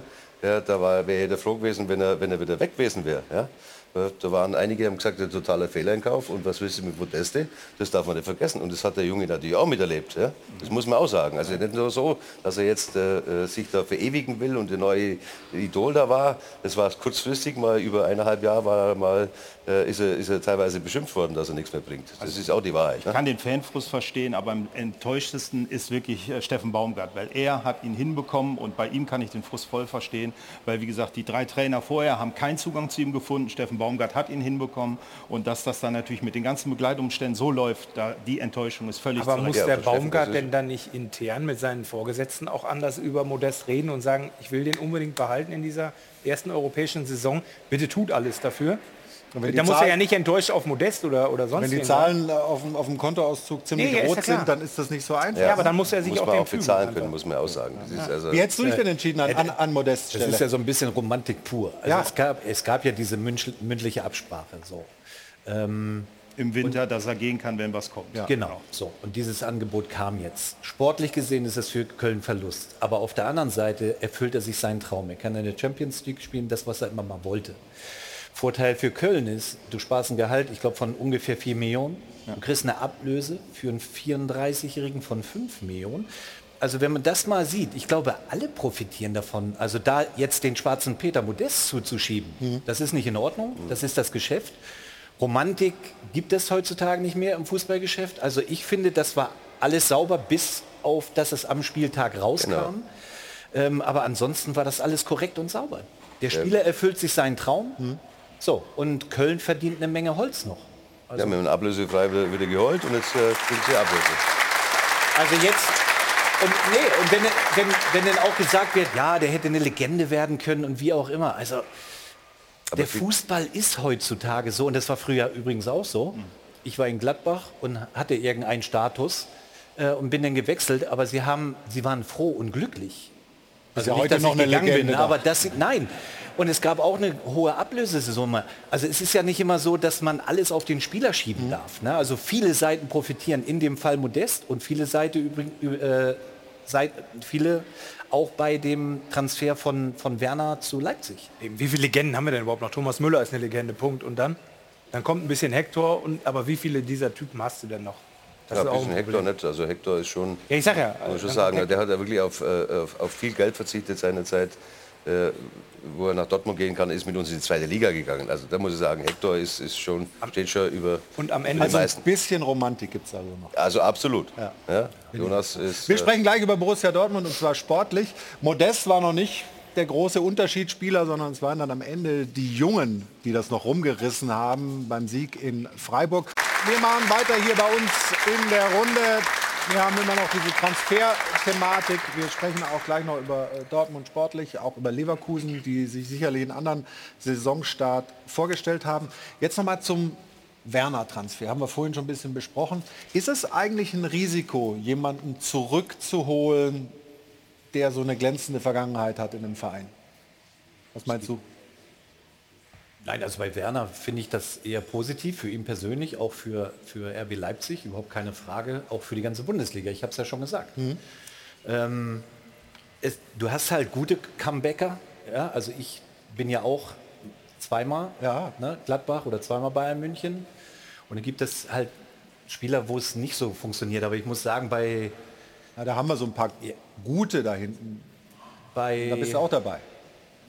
Pizarro war ja zigmal überall, aber war immer Genau, gut. und, und bei Werner ist es doch genauso. Er ist froh, dass er wieder wahrscheinlich zu Hause ist und wird wieder zu seiner alten Stärke zurückfinden, da bin ich mir sicher. Ist das dieses Zuhausegefühl für ihn vielleicht doch wichtiger, als man gedacht hat? Also weil Chelsea hat er sich ja so hundertprozentig nicht durchgesetzt. Nein, ich glaube, für ihn ist es wichtig, die Weltmeisterschaft dabei zu sein, weil Mhm. er sportlich schon so denkt. Er hat äh, Erfolge gefeiert in Leipzig, fühlt sich da gleich wohl. Das sind lauter Argumente, äh, die dafür sprechen, dass er äh, zurückkommt. Und vor allen Dingen, er ist, ja noch, er ist ja noch jung, muss man sagen. Also viele kommen ja zurück und haben dann ein gewisses Alter, sind vielleicht 30, 31, kehren dann zum Verein wieder zurück. Das hat er ja nicht, er ist ja noch jung. Also von daher äh, ist es ein bisschen eine andere Situation. Ein paar Mal ging es ja auch nicht gut. Auch da haben wir ein paar Beispiele rausgesucht, wo zumindest dann beim zweiten Mal im gleichen Verein die Leistung nicht mehr ganz so war wie vorher. Michael, wenn du die Wenn ich die Gesichter da sehe, dann siehst, ja, ja, genau. Ja, Dortmund dich an ein paar Sachen erinnern. Ne? Dortmund hat mit dieser Form der Romantiktransfers äh, also eher daneben gegriffen zumeist. Ähm, Hummels würde ich jetzt da vielleicht mal rausnehmen. Bei dem geht es noch so ein bisschen hin und her. Der ist ja auch nicht drauf, da bin ich. Nee, nee, ich sag ja nur, weil der, nein, nein, nein, das Thema ist ja immer anhängig, weil er da gerade aktuell Sag's ja ist. nur. Das war, das, war die, das war die berühmte Bild-Textschere, weißt du? Das war Textschere, hast du recht. Nee, nur weil der das aktuelle Thema ist, wenn es um, um Rückkehrer geht. Ähm, ich sehe das genau wie Armin Fehl. Äh, Werner ist ein anderes Alter. Werner hat ganz andere Ziele noch. Ähm, ich bin zwar nicht der allergrößte Werner-Fan, äh, aber ähm, ich glaube, das ist für Liga und Verein Win-Win und von daher. Und ich glaube Das auch, dass er, er braucht auch dieses Vertrauen. Ne? Das, was er eben in England nicht so hatte, jetzt vom Trainer oder auch vom ganzen Umfeld, das bekommt er jetzt bei in Leipzig und das ist enorm wichtig für so einen Spieler. Welche Stärken, welche Schwächen hat äh, Timo für dich, Gerald, als ehemaliger Nationalspieler, Vize-Weltmeister? Ist ja ein Mann, den wir brauchen in Bestform äh, in So, ich Katar. mein, dass der Werner schnell ist, weiß ja jeder. Ich meine, der weiß, wo das Tor schießt, äh, schießt, äh, steht. Äh, Halt. er hat- Oh, drei Euro. Er weiß, wo das Tor steht. Endlich! Ich hoffe nicht, dass die 3 Euro Schalke dann am Ende wirklich noch fehlen. Da sind jetzt schon 6 Euro. 6 Euro. Sechs Sechs Schalke Euro ist schon. das Vorsichtig jetzt. Also. Ja, ja. Sechs aber das Euro. ist, aus, gut dabei. Ich hoffe, das ist aus, dem- aus dem Privatvermögen. Ja, Prämie gemacht gestern. Oh, ja. Bisschen, ja. Äh, wo war ich stehen geblieben? Du auch? Dass er schnell ist. Prämie? Dass er weiß, wo das Tor steht, da warst du stehen Dass geblieben. der Werner schnell ist und ich glaube, dass ähm, wenn er irgendwo funktioniert hat, bei Leipzig. Und er hat ja bewiesen und deswegen glaube ich, die Entscheidung zu treffen, zurückzukommen, auch vielleicht, glaub, ich denke mal schon, dass er auch was verzichtet hat, von Chelsea zurückzukommen, zeigt einfach, dass er will, dass er Fußball spielen will. Und Das ist Ich meine, das Gehalt ist, glaube ich, immer noch ganz ordentlich, aber eben fast halbiert so ungefähr. Aber darf ich da noch mal eben kurz nachhaken? Immer.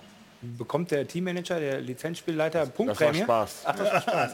Er hat sich verraten. Das steht doch irgendwo in der Präambel bei, bei den Verträgen. Und also, Keine, ich bin auch kein Teammanager, wollte ich nur sagen. Lizenzspielleiter, Ja. Entschuldigung. Bekommt der Prämie? Nee, steht in meinem Vertrag nicht. Ich lenke mal kurz ab. Äh, Dankeschön. Nein, also es spricht ja für den Charakter auch von Werner, dass er wirklich auf viel Geld verzichtet. Ja. also der hat ja in England, glaube ich, 16 Millionen, jetzt 10 oder was auch noch eine Menge ist, aber er Finde ich auch. verzichtet drauf. Ja. Und das spricht wirklich für einen Charakter in der heutigen Zeit ja auch, in der wir uns befinden, darauf zu verzichten. Also muss ich wirklich sagen.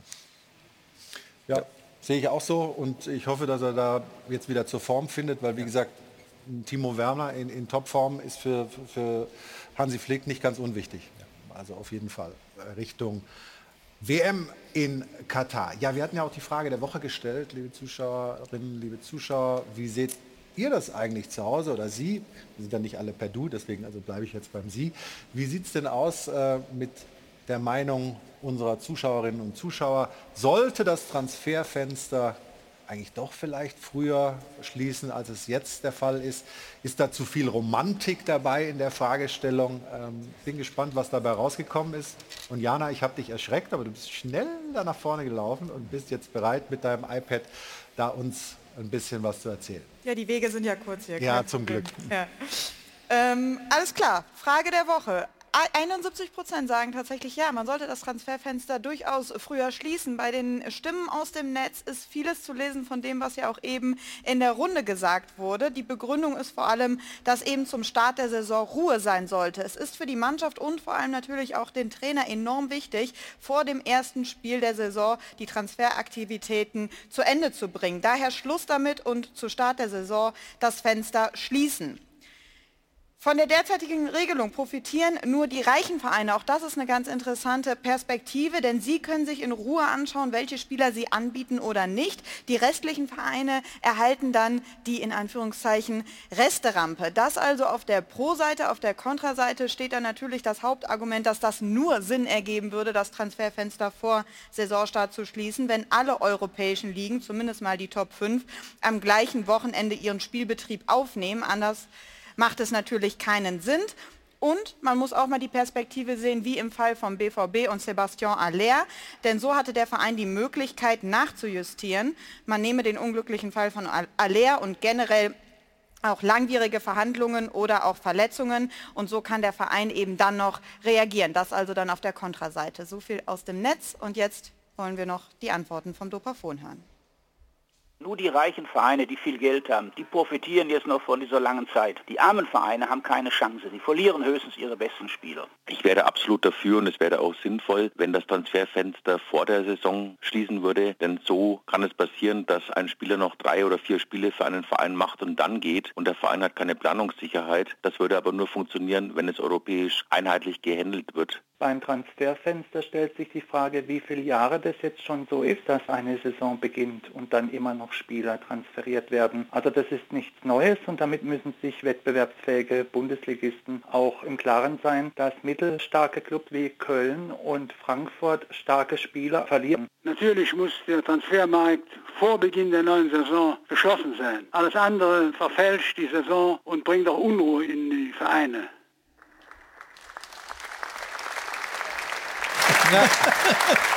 Ja? Was man, was man natürlich gar nicht vergessen darf, dass wir, wir reden jetzt über, über, über dieses Fenster natürlich. Also wenn ich als Verein nicht will, dass der Spieler weggeht, dann geht er auch nicht weg, weil er hat einen Vertrag. Also das ist auch klar.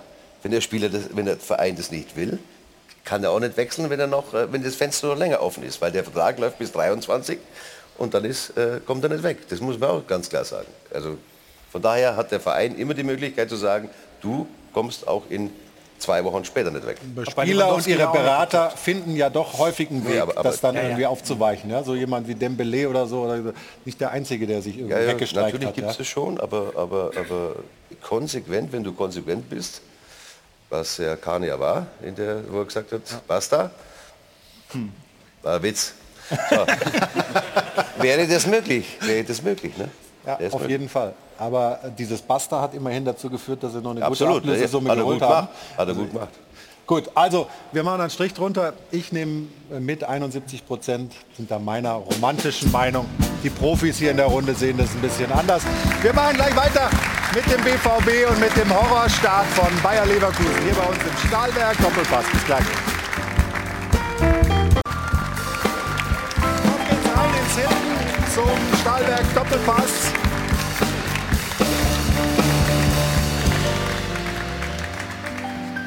Und ich habe vor der Pause gesagt, wir sprechen auch über den BVB. Das wollen wir jetzt mal machen. Stefan, sechs Punkte.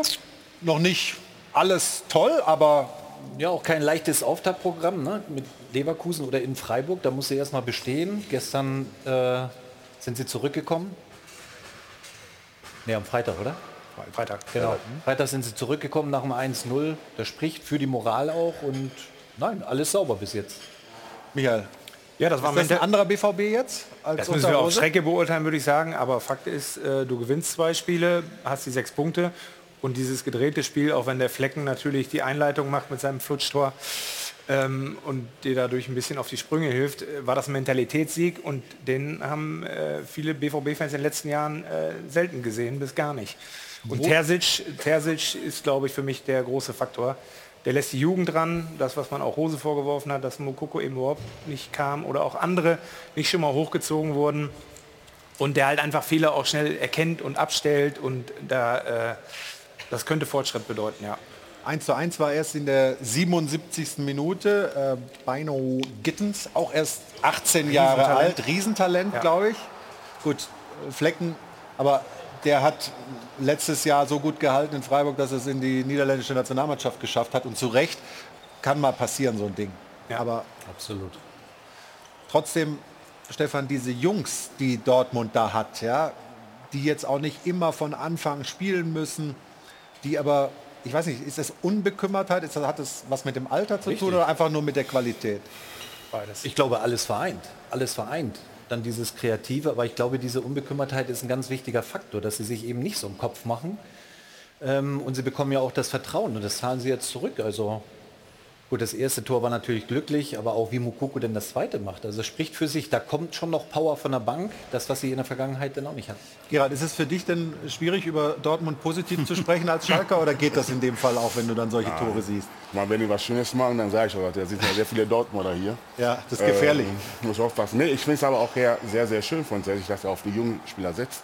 In der Situation, wo du zurückgehst, bringst du zwei junge Leute rein. Und man sieht halt, was für eine Qualität die haben. Und äh, äh, es ist einfach... Und Mokoko ist immer noch 17, ne? Ja.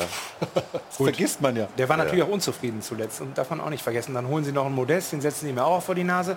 Aber Terzic hat offensichtlich äh, die Kapazität, das auch zu vermitteln. Der nimmt die Leute halt anders mit und redet viel. Und deswegen wird Mokoko da auch verlängern, bin ich ziemlich überzeugt. Und äh, trotz alledem ist der Umbruch da auch noch lange nicht abgeschlossen. Du hast immer noch Spieler, die dich eher in deiner Entwicklung bremsen, wie so ein Meunier, wie so ein Hazard, wie so ein äh, Guerrero, der irgendwie plötzlich von Superform seit zwei Jahren einfach nur noch dahin dümpelt. So, das wissen die und das müssen sie noch schaffen. Und ob sie dann wirklich auf Strecke Bayern Angst machen können, das schauen wir mal. Wie siehst du denn die Arbeit von, von Terzic? Der jetzt ein Jahr auf der Tribüne saß, ähm, keiner wusste so ganz genau, was ist eigentlich seine Aufgabe. Hat das Jahr zuvor ein super Saisonende hingelegt mit der Mannschaft. Er hat den Champions League-Einzug noch geschafft und hat den Pokalsieg geholt. Äh, Von daher war es natürlich für Rose dann auch schwer. Ja. Ja, jetzt die neue Saison kann man noch nicht äh, ist, ist noch zu kurz, muss man sagen. Die hätten auch beide Spiele nicht, ge, nicht gewinnen müssen, muss man sagen. Was aber wieder für Borussia spricht, also die beiden Spiele, wo eng waren, weil äh, normalerweise Leverkusen hat drei Das war Klasse. das, das war das große Problem ja Genau. oft in der Vergangenheit, dass man das Gefühl hatte, gerade die Spiele, äh, die man dann auch mal eng und schmutzig vielleicht gewinnen muss, die haben sie liegen lassen. Ja, da gingen die Köpfe runter. Ne? Da fehlte einfach auch Charakter und, und, und Moral. Und äh, das hat sie einfach auch, das ist der große Unterschied zu Bayern gewesen in den letzten Jahren. Ja. Gucken wir mal auf das dritte Tor und dann auch noch mal eine, eine Fachfrage zum Regelwerk. Ähm, Wolf macht das Tor, ist ein super Schuss. Aber die Frage ist, ob man da nicht hätte abpfeifen müssen, weil eben Mokoko da praktisch ja an Flecken dann schon dran steht, Gerald. Also wir haben ja letzte Woche das gleiche, fast das identische Aktion gehabt bei uns. Das ist sogar Dunkel. fast noch deutlicher, ja, oder? Und bei uns wird abgepfiffen und da wird es nicht abgepfiffen. Und äh, jetzt nicht, dass die Dortmunder sagen, jetzt Asa gegen Dortmund oder so, aber Natürlich, sagen sie es sowieso. es ist halt so, dass man, wenn man halt letzte Woche bei uns abpfeift, dann darf das Tor nicht zählen. Aber das hat er gut gemacht, muss man auch sagen. Ne? Absolut. Ja. Wer, Ab- Nur der Torwart, der gehindert. Äh, Terzic wurde, wurde nach dem Spiel gefragt, ob er das goldene Händchen gehabt hat, die den Sieg eingewechselt hat. Ähm, er nimmt das aber nicht so richtig an. Das ist die Definition von einem guten Kader. Ähm, letzte Woche konnten wir Jungs einwechseln, die uns den, den Sieg über die, über die Linie gebracht haben. Heute haben wir Jungs eingewechselt, die einmal das Spiel nochmal drehen konnten für uns. Äh, und das ist genau das, was wir uns vorstellen, dass wir diese Breite im Kader haben, dass wir nochmal reagieren können auf alle Situationen. Und das war heute sehr gut. Ja, die Definition eines guten, breiten Kaders. Das haben Sie? Ja, und auch mit Qualität. Also das hat man ja jetzt gegen Freiburg gesehen. Und auch wenn als Süle ausgefallen ist, ne, der ja nach wie vor, dann hast du einen Hummels in der Hinterhand. Also das ist schon wirklich Qualität. Da bringst du nicht irgendetwas rein, was eben nicht das Niveau hat, sondern das ist wirklich fast eins zu eins. Und das ist sehr, sehr gut für Dortmund natürlich. Was ich noch äh, ganz interessant fand, äh, ist eine Szene, die wir jetzt gar nicht zeigen können, weil man sie tonlich nicht so richtig versteht. Schlotterbeck legt sich mit seinem ehemaligen Trainer an, ja, mit Streich, sagt, setz dich hin, Alter, offensichtlich. also der hat äh, so, eine, so eine Mentalität offensichtlich schon, Das- äh, das dass, ist- dass, ja. dass er jetzt sch- schon seinen großen Förderer aus Freiburg irgendwie angeht. Hinterher haben sie sich eh wieder verstanden, gar keine Frage. Aber Schlotterbeck bringt da was rein. In die Ja, das Mannschaft, ist so ein Charakterspieler, der letztendlich auch gefehlt hat. Ne? Und ein Hummels alleine, der oftmals auch zuletzt viel mit sich selbst beschäftigt war, verletzungstechnisch oder sonstige Probleme auch hatte in, in der Abwehr. Ähm, die brauchen solche Leute. Und man darf nicht vergessen, es fehlten eben Aller, Adeyemi und Süle alleine jetzt in der Startelf, ne? die sonst definitiv Kandidaten dafür ja sind. Oder gesetzt sogar. Süle gesetzt, logischerweise, wenn er, wenn er fit ist.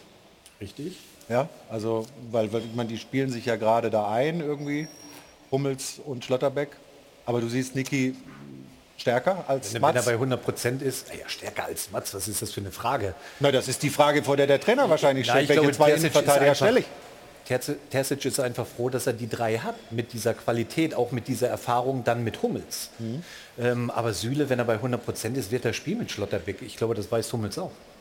Es ist ja jetzt noch so viel Kaffeesatzleserei am Anfang einer Saison, aber traust du den Dortmundern zu, am ehesten, Leverkusen besprechen wir gleich noch, äh, Leipzig haben wir gerade schon drüber gesprochen, äh, mit den Bayern mitzumarschieren? Nee, die Bayern marschieren wieder ganz alleine durch. Ehrlich?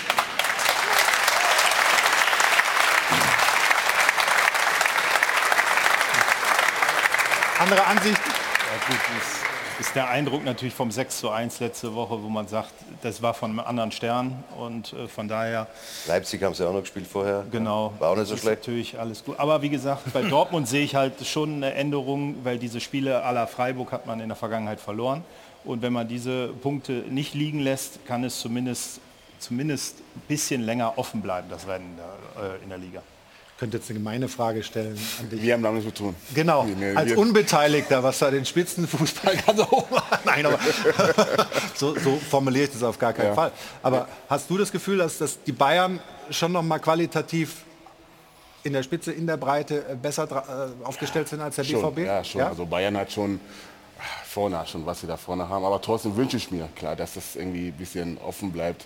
Und dann hofft man, dass die Dortmunder, mein Freund der Dortmunder, eher... So lachst du so jetzt. Ja, weil ich die, weil ich die Gelben schon sehe. ich sehe mal die Gelben da vor mir, deswegen. Äh, ich hoffe, dass die Dortmunder dann auch äh, wirklich Gar keine Schalker Hausmacht Das wundert mich sehr, das war extra gemacht, glaube ich, hier im Haus. Aber ist okay. Wir sind unschuldig. Ja, ich, ich Nein, nein, guck. Kein blau-weißer, keiner da. Keiner da? Ah, du, bist ein, du bist ein Schalker, oder? Ah, scheiße.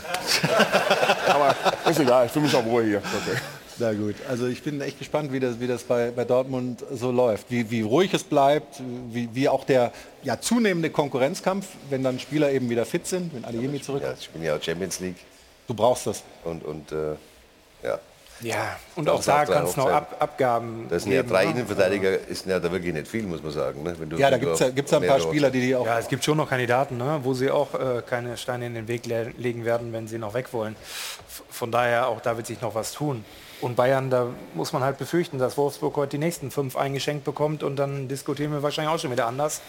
Aber Dortmund muss einfach Schritt halten. Die dürfen sich diese Ausrutscher der letzten Saison nicht wieder leisten oder der letzten Jahre, muss man sagen. Und dann Es wäre halt- wär ja schön, wenn es mal, wenn's, mal darum geht, dass du sagst, okay, die direkten Duelle gegen die Bayern, die entscheiden dann letztlich, wer, wer, Ja, wer vorne ist. auch, und da darfst du nicht Augsburg, keine Ahnung, jetzt Freiburg oder solche, die, solche Spiele. die entscheiden aber das Ding ja nicht. Genau. Du kannst ja, immer Ja, in der, in der Vergangenheit nie, ja. Ja, die, die entscheiden es nicht, sondern du, wenn du gegen schwere Gegner, also vermeintlich schwere, nicht vermeintlich, Deswegen dürfen schwere, sie sich das nicht erlauben. Die musst du gewinnen. Dann bleibst du immer am Bayern dran. Genau. Auch wenn du gegen Bayern verlieren solltest. Und da musste man Signalsieg gegen Bayern landen. Das hat nämlich auch schon längere. Zeit nicht so richtig geklappt. Und das müsste eigentlich doch gelingen mit, mit dem Kader, dass du sagst, okay, die Bayern sind vielleicht noch ein Stück besser, Leipzig, Leverkusen sind auch auf einem Niveau von, von rein von der Papierform, aber der Rest muss, muss doch von Dortmund eigentlich äh, klar beherrscht werden. Also ich sag mal so, Leipzigern werden jetzt schon nachtrauern, diese vier Punkte, die sie haben liegen lassen. Ähm, das darf dir übrigens auch nicht erlauben, auch wenn wir erst am zweiten Spieltag sind, wenn du die Bayern ärgern willst. Es geht nur über den FC Bayern und niemand anders.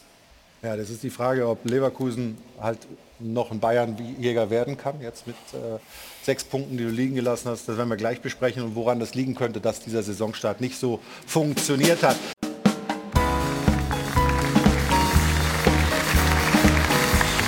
Willkommen zurück beim Stahlberg Doppelpass hier bei uns im Airport Hilton.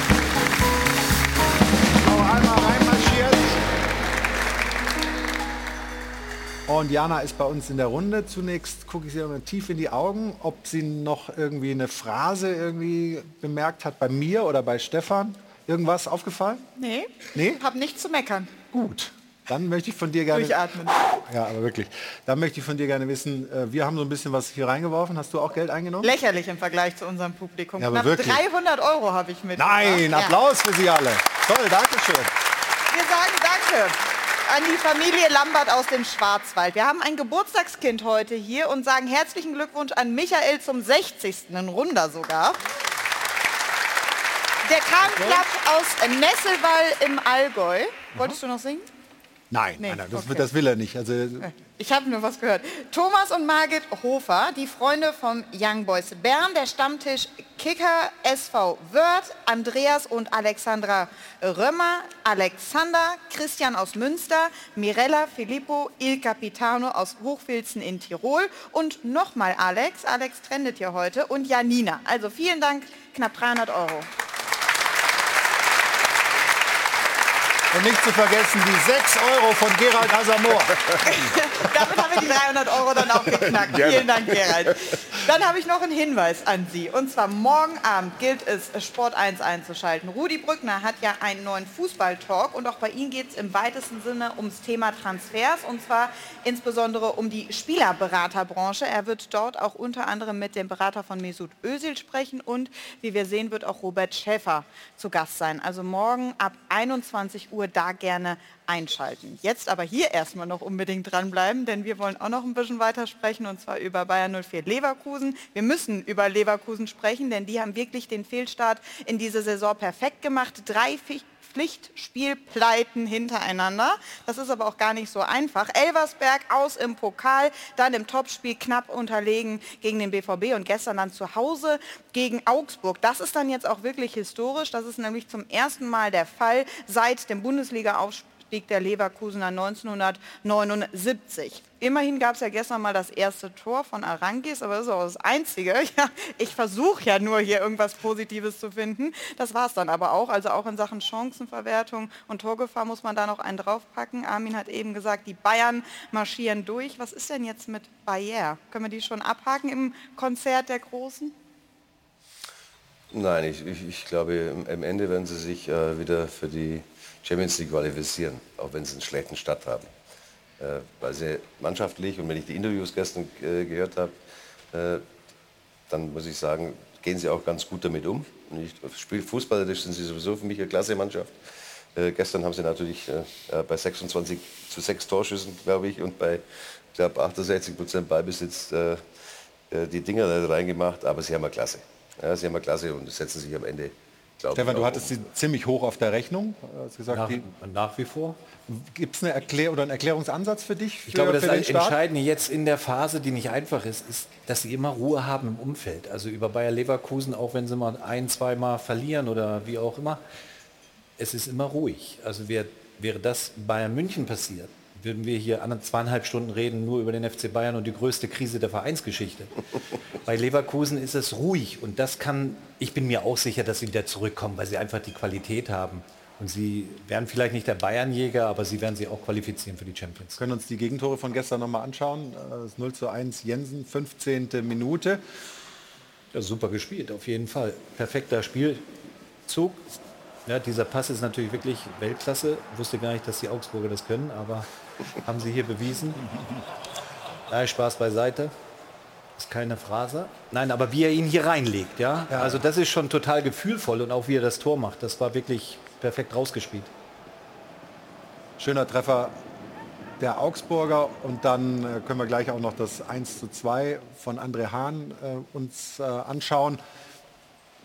Die Leverkusen haben auch ein paar Personalprobleme und das wird, glaube ich, nicht weniger. Ne? Nee, Florian Wirtz fehlt natürlich immer noch an allen Ecken und Enden. Jetzt äh, gerade die Nachricht gekommen, äh, Lunev, der sowieso nur der äh, Vertreter von Radetzky ist, der ja äh, wegen der, des Handspiels in Dortmund rot gesperrt ist, hat sich gestern schwer verletzt, fällt auch länger aus. Das heißt, nächste Woche muss der dritte Torwart ins Tor. Amida Adli. Aber das stimmt nicht. Radetzky hat nur ein Spielsperre gekriegt. Ein ja? Spiel? Ja, bin ich mir ziemlich sicher, dass er nächste Woche wieder spielt. Google mal.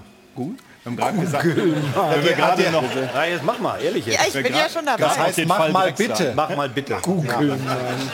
Ein Spiel, ja. So redest Stefan, du auch immer mit mir. Nee, dachte Ja, mit dir, aber doch nicht mit Jana. Ich habe da hinten ganz gezeigt. genau.